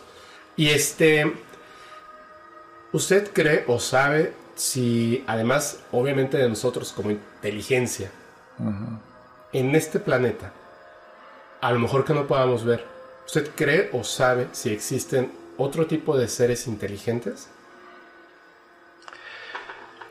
¿Ha escuchado alguna vez, por ejemplo, de los seres interdimensionales? Sí. Ok. ¿Es posible? ¿Existen? ¿Hay? Vea, desde que existe inteligencia, todo lo que usted imagine es posible. Ok. Y entonces, ¿quién me garantiza que usted no es una inteligencia eh, híbrida en la cual tiene motor de gasolina y también tiene motor eléctrico? Claro. Eh, usted va por la calle y usted no sabe realmente. En realidad nosotros somos seres extraterrestres. La Tierra ha muerto cinco veces, ha, estado en completa extinción cinco veces. Así es. Una fue colaboradora eh, cuando hubo el gran meteorito que cayó allá en el, en, el valle, en, el Golfo, en el Golfo de México. Sí. Ahí fue una de las extinciones. Entonces, ¿cómo puede ser que de un momento a otro la Tierra esté tan poblada y todo? No, en realidad nosotros somos, somos los primeros extraterrestres que poblamos la Tierra. Eh, energéticamente de una u otra forma, así ha sido y ha sido siempre. Eh, hay algo que eh, estimula a estos seres superiores, es posiblemente el agua, que está en extinción en un montón de planetas, la lejanía del Sol que mantiene el agua todavía viable y que no se evapora. somos escogidos realmente dentro de esta Vía Láctea por lo que sabemos no, no podemos decir, eh, eh, hay un libro que se llama Urantia. Urantia. Urantia. Ese, libro habla exactamente cuál es la posibilidad. Urantia quiere decir eh, tierra. este libro fue en año 1933 escrito y fue dado a, a un profesor acá en la Tierra y que relata exactamente cuál es el origen nuestro y cuáles son las composiciones se habla que hay 12 mil millones de mundos habitados como el de la Tierra. Nosotros solo conocemos la Tierra. Sí. Eh, Pero que todos esos mundos espiritualmente están conectados y en algún momento eh, vamos a llegar a esto que el paraíso terrenal que en Urante se llama Ubersa, que es el centro del universo, que está súper protegido y todo, pero siempre hay eh, una trinidad en esto, en el cual Dios, que es el magnate, digamos así, del universo, es, es un ser eh, atemporal, un ser eh, energéticamente, es omnisciente, omnipotente, como lo dice la religión cristiana, o sea que ha existido siempre. Pero es como una energía. Es una energía, es la energía superior que mantiene todo el universo como debiera. ¿Pero es consciente de sí misma? O sea, según este libro... Es consciente de todo. No hay absolutamente nada. Es, nosotros somos como una dendrita dentro de ese mundo energético. Él es el que tiene todos los chips de todo nivel energético consciente que existe en el universo. Ok. Entonces, o sea, según este libro, nada más quiero hacer, es que fue un detalle que se me escapó, o no sé si escuché bien la persona que escribió este libro dice que se lo, no, se, lo editaron? Eh, eh, se lo editaron, seres extraterrestres. O sea, llegaron, fue un contactado. Fue contactado. Y le dijeron, esto te lo vamos a dictar literal, tú lo escribes. Dictar, eh, él no puso absolutamente nada, sino que lo escribió. Ese es un libro que puede encontrar la gente. Si leen ese libro, comienzan a crecer espiritualmente. Lean Urantia. De manera telepática fue que le dictaron esto, ¿no? De manera telepática. Y entonces le dijeron, e, es que me, llama mucho la atención porque es, es, un... La primera pregunta que yo le haría a un ser extraterrestre es si existe Dios y si es consciente de sí mismo, porque me parece que existe, más que no está consciente de sí mismo. Es que en el libro declara quién es Dios, cómo es Dios, dónde está, en, en qué en el centro del universo. Ajá. Es que... No, el centro del universo... Eh, no es precisamente el centro del universo, está en un lugar en cual eh, Ubersa, que es la isla, en donde, o, digamos, el lugar rodeado de siete, todo siempre, el número siete siempre va a estar presente. Entonces, eh, ahí te dice, si lo lees, es, lo voy a leer, prometido. es un libro interesantísimo de leerse, muy, muy profundo y da demasiados detalles y esa pregunta no la podía hacer este porque te, le estaba dando todo. Claro. Voy, voy a darte eh, la receta de cómo hacer pan. De momento y el pan va a quedar rico, ¿no? Te doy la receta, haz el pan. Lee el libro y vas a encontrar la, pregunta que me acabas de hacer. Ok. Perdón. Perdón, ok. Yo lo preguntaba por lo siguiente. Lo que pasa es que me, me parece, de repente en estas casualidades, cada vez que estoy como con una nueva persona que acabo de conocer y empieza a contar y relatar ciertas cosas, desde mi punto de vista hay muchos detalles que siento siempre... Que, están como amarradillos. Sí, yo lo comento con mi madre o, lo comento con un amigo que, nos encanta todo esto. digo, es que pareciera como si en algún momento un guionista... Un déjà vu. más o menos como conexiones con las personas que son demasiado, demasiado, demasiado fuertes. La vez pasada quise contar algo y yo mismo me interrumpí y nunca lo dije. Si me permites, lo voy a contar así rápidamente. Ándale. Yo conocí a una persona en la Ciudad de México que se llama Leandro, es argentino, y él había vivido en muchas partes del mundo. La razón que siempre nos daba, eh, nos decía, lo que pasa es que a mí me gusta mucho viajar. Entonces, he estado en Suiza, y he estado en Dinamarca, y he estado en Brasil, y he estado así, ¿no? Es una persona que incluso yo lo comentaba con otros amigos que teníamos en común, amigos y amigas, yo les lo, lo decía de broma, le decía, ¿tú crees que, que ser que una persona, en realidad no sea una persona, sino que sea como un ángel o algo así? Y todo el mundo me decía, sí, Leandro es un ángel. O sea, yo no creo en, en- en la religión, pero yo creo que él no es humano, porque es demasiado su energía, su, su vibración, su persona, lo que dice, incluso cómo te observo cuando hablas, Ajá. te llena de una paz y una felicidad indescriptible. Es demasiado, es demasiado potente. Entonces, por azares del destino, trabajamos juntos y nos empezamos a hacer muy amigos. Él tenía en ese entonces una perrita que se llamaba Titi Julie, que es exactamente igual a la perra que yo tengo ahora. Esto tiene más de 15 años.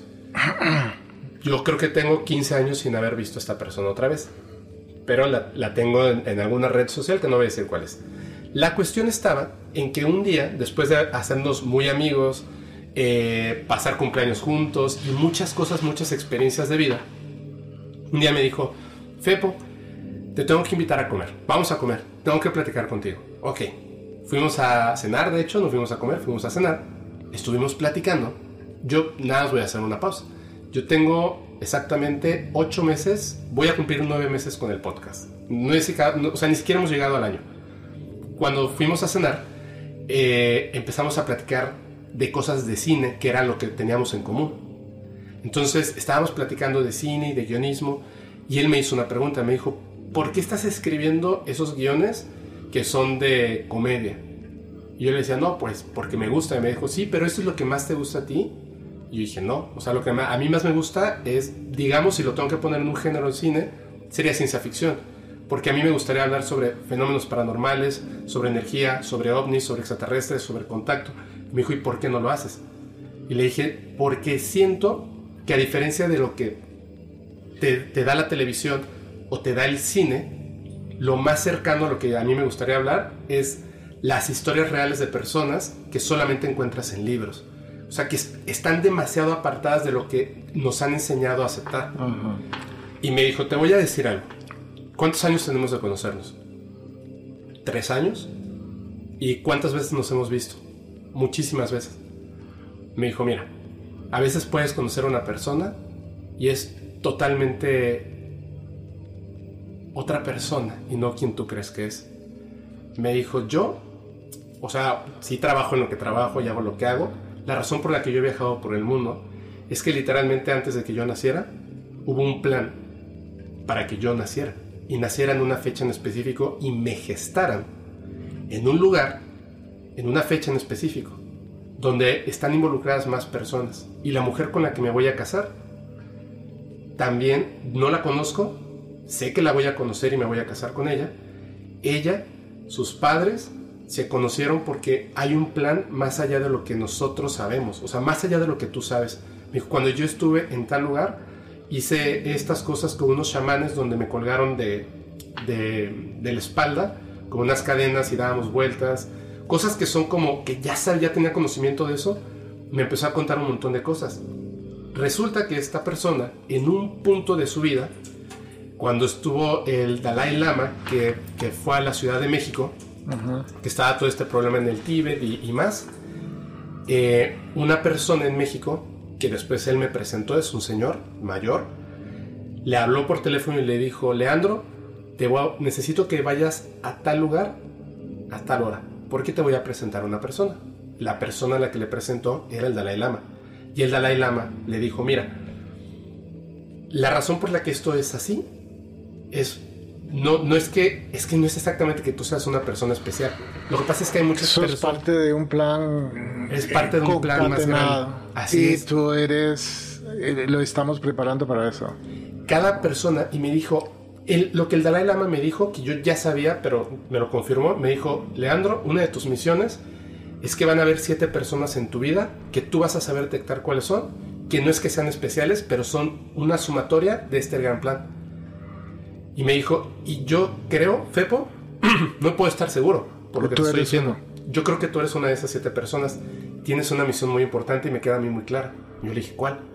No sé si sea con el cine, pero tú tienes la misión de encontrar a las personas que puedan comunicar esto de manera seria y que pueda empezar a haber una apertura entre las personas del mundo, por lo menos de habla eh, hispana, que conozcan esta parte, Que no le tengan miedo. que no le tengan miedo, que abran su mente y que empiecen a hacer que haya un cambio espiritual, por así decirlo, en el mundo. Sí. Después de ese día, no lo he vuelto a ver. Pero Ya cumplió su Cuando- misión. sí. Transmitirle Sí. para que tú iniciaras esto. Sí. cuando iba a iniciar el podcast, yo lo estuve parando durante dos años. No lo empezaba, no lo empezaba. Sentía que, que hacía falta algo. eh, quizás debía ser más entretenido. Y de repente un día dije, no. O sea, me estoy, siento que me estoy, estoy envejeciendo y me estoy separando de, de hacer lo que más me gusta hacer. Lo voy a hacer ya. Ok. Y empecé y yo siento que justamente eso de las energías, la, la vibra, la forma en la que tú haces las cosas, en- hay un gran plan. Por eso decía que es como si un guionista hubiera escrito cosas de mi vida y de repente cuando estamos hablando, y son pequeños detalles, pequeños detalles, por ejemplo, que en esta conversación que estamos teniendo, donde yo no sabía nada de lo que íbamos a hablar, verdaderamente, de hecho, justo antes de empezar, usted me dijo, no quiere que, que- que le haga un preámbulo, y le dije, no, por favor, hasta que estemos hablando, Ajá. que sea en ese momento. Y el hecho de que cuando yo iba a contar lo de Leandro, literalmente pasó algo que me interrumpí y nunca lo conté. O sea, viendo el capítulo, escuchándolo, dije, por, o sea, no entiendo por qué, por qué no lo conté. Pero era como si hubiese una razón por la cual no era el momento de decirlo. Llegamos a este punto, Mm. no sé, un mes después, dos meses después, y estamos hablando de estos temas, me estoy dando cuenta de que hay como puntos que so- empiezan desde una persona que conocí personalmente hace dos días, el que le contaba, que se llama Isaac, le mando un saludote, que me confirma a mí esta persona que ese contacto telepático y la manera en la que existió con esos seres de, no sé dónde, pero humanos no son, porque, pues digo, están en una nave espacial, bueno, una nave, eh, y la forma en la que lo describe era como, como, ok, o sea, algo, algo va a pasar más adelante, y de repente platicando con este tipo de cosas, es como esa segunda confirmación, y entonces sentí que era el momento adecuado para decirlo. O sea, siento, Mm, Gracias por transmitirlo. no, gracias a usted por todas las cosas que acaba de contar, que de verdad fueron, a mí, por lo menos estoy maravillado, estoy súper contento. Y eso justamente yo estaba sintiendo que em, unos últimos capítulos sentí que, que de repente la gente podía llegar a tomar una mala percepción de lo que se estaba hablando. Porque a lo mejor no éramos las personas adecuadas para dar un consejo al respecto, ¿no? O sea, yo no sabía exactamente cómo comunicar el hecho de, de no acercarse a ciertas prácticas oscuras y cómo y cuál debiera ser, bueno, si tú quieres, por supuesto, si tienes la curiosidad y tienes las ganas de tener esa apertura, de hacia dónde era el camino, porque como yo no he pasado por esa parte, o sea, he estado sin querer a lo mejor en los momentos precisos, pero nunca he estado directamente a decir, este es el camino, tienes que meditar, tienes que hacer yoga, aliméntate sanamente. Lo intuía por otras razones, pero no que fuera así. ¿Y quién más que, que de las personas que han estado en, en el podcast que pueda decir, hombre, no se acerquen a esto y háganlo de tal manera y llegó en el momento justo? Siento que todo es el momento justo, ¿no? Eh, Cuando todo, es, todo es una sumatoria y todo en el en la parte positiva en el crecimiento personal Eh, no te tires al agua porque puede que haya una roca abajo y no la hayas visto Claro, Eh, nada en aguas claras sino en aguas turbias así es. esos son los consejos Voy a, voy a poner en este. Pues voy a poner los libros. Eh, de hecho, me a, voy a poner a buscar los enlaces para que la gente que igual quiera leer el libro, directamente así como que le dé clic y pida su libro, ¿no? Digo, yo, yo siempre prefiero tenerlo físicamente. Sí, eh, Urantia lo pueden encontrar físicamente en las mm, librerías buenas. Sí, y por internet lo puedes pedir, yo creo, y te llega a tu casa. También, es un libro grande, son más de 2.000 páginas, pero es súper interesante, eh, hay que leerlo con muchísimo detalle, hay que dedicarle tiempo porque hay demasiada información para poder usted ubicarse y realmente una vez que lo terminen, usted va a encontrarle respuestas a un montón de preguntas que te habéis hecho. Claro. Vale la pena. Yo tengo una pregunta más, pero se la, se la, voy a hacer ahora que acabemos el podcast. Porque la respuesta a esa pregunta puede confundir a otras personas. Es algo personal, pero bueno, vamos a eso. Eh, bueno, ya nos vamos, ya nos vamos ahora sí. Ok, muchas gracias por invitarme. No, muchísimas gracias. Y le voy a pedir un favor, Soto. Cuando vuelva a estar por acá en este... Costa Rica. En Costa Rica, en San José. Si usted me lo acepta, le invito a un café para que platiquemos. Y si quiere estar otra vez en el podcast. Yo estoy encantado, o sea, yo estoy seguro de que la gente me va a decir, regresa a Costa Rica y voy a tener una lista de 100 preguntas que me va a decir, ¿por qué no le preguntaste esto? ¿Por qué no le preguntaste? Porque estoy como escuchando todo esto y las dudas que me surgen son las que, las que aviento, ¿no? Pero hay muchas cosas que, por supuesto, seguramente dejé pasar por alto. Así que les pido una disculpa si están escuchando, viendo esto. Espero que haya una segunda oportunidad. Estoy anuente. y muchas gracias. No, hombre, muchísimas gracias a usted. Y bueno, ahora sí, ya nos vamos. Eh, nada, les voy a recordar, por favor, que eh, si tienen alguna experiencia, alguna duda o una evidencia, la manden por favor al correo electrónico paranormal.fepo.mx. Y bueno, con esto nos despedimos. Muchísimas gracias, Henry. Fue un placer, Fepo. muchas gracias.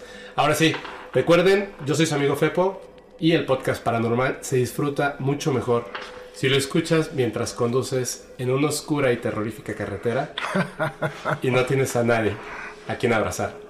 Chao.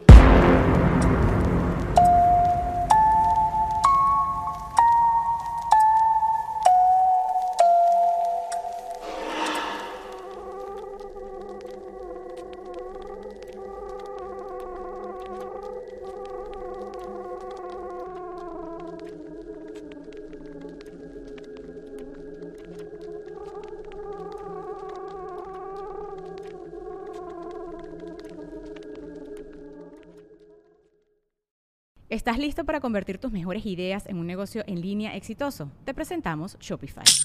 Tal vez no lo sabías, pero nuestro podcast More Than Mamis es un negocio y lo empezamos por supuesto para desahogarnos y hablar sobre la maternidad, no para convertirnos en expertas de ventas y del e-commerce. Así que sí, necesitábamos ayuda para vender nuestro merch y poner en marcha nuestra tienda. ¿Y cómo suena con Shopify? Llegó otra venta. Shopify es la plataforma de comercio que está revolucionando millones de negocios en todo el mundo. Ya seas un emprendedor desde tu casa o desde donde sea, Shopify es la única herramienta que necesitas para iniciar, administrar y hacer crecer tu negocio sin dificultades. Con Shopify puedo gestionar pedidos, envíos y pagos desde cualquier lugar, brindándote toda la información y estadísticas de tus ventas al detalle. Regístrate para un periodo de prueba con tan solo un dólar al mes en shopify.com barra sonoro, todo en minúsculas Ve a shopify.com barra sonoro para llevar tu negocio al siguiente nivel. Shopify.com barra sonoro. ¿Estás listo para convertir tus mejores ideas en un negocio en línea exitoso? Te presentamos Shopify. Tal vez no lo sabías, pero nuestro podcast More Than Mamis es un negocio y lo empezamos por supuesto para desahogarnos y hablar sobre la maternidad, no para convertirnos en expertas de ventas y del e-commerce. Así que sí, necesitábamos ayuda para vender nuestro merch y poner en marcha nuestra tienda. ¿Y cómo suena con Shopify? Llegó otra venta. Shopify es la plataforma de comercio que está revolucionando millones de negocios en todo el mundo. Ya seas un emprendedor desde tu casa o desde donde sea, Shopify es la única herramienta que necesitas para iniciar, administrar y hacer crecer tu negocio sin dificultades. Con Shopify puedo gestionar pedidos, envíos y pagos desde cualquier lugar, brindándote toda la información y estadísticas de tus ventas al detalle. Regístrate para un periodo de prueba con tan solo un dólar al mes en shopify.com barra sonoro, todo en minúsculas Ve a shopify.com barra sonoro para llevar tu negocio al siguiente nivel. Shopify.com barra sonoro. With the Lucky Land slots, you can get lucky just about anywhere. This is your captain speaking. Uh, we've got clear runway and the weather's fine, but we're just going to circle up here a while and uh, get lucky. No, no, nothing like that. It's just these cash prizes add up quick. So I suggest you sit back, keep your tray table upright, and start getting lucky. Play for free at LuckyLandSlots.com. Are you feeling lucky? No purchase necessary. Void where prohibited by law. 18 plus terms and conditions apply. See website for details.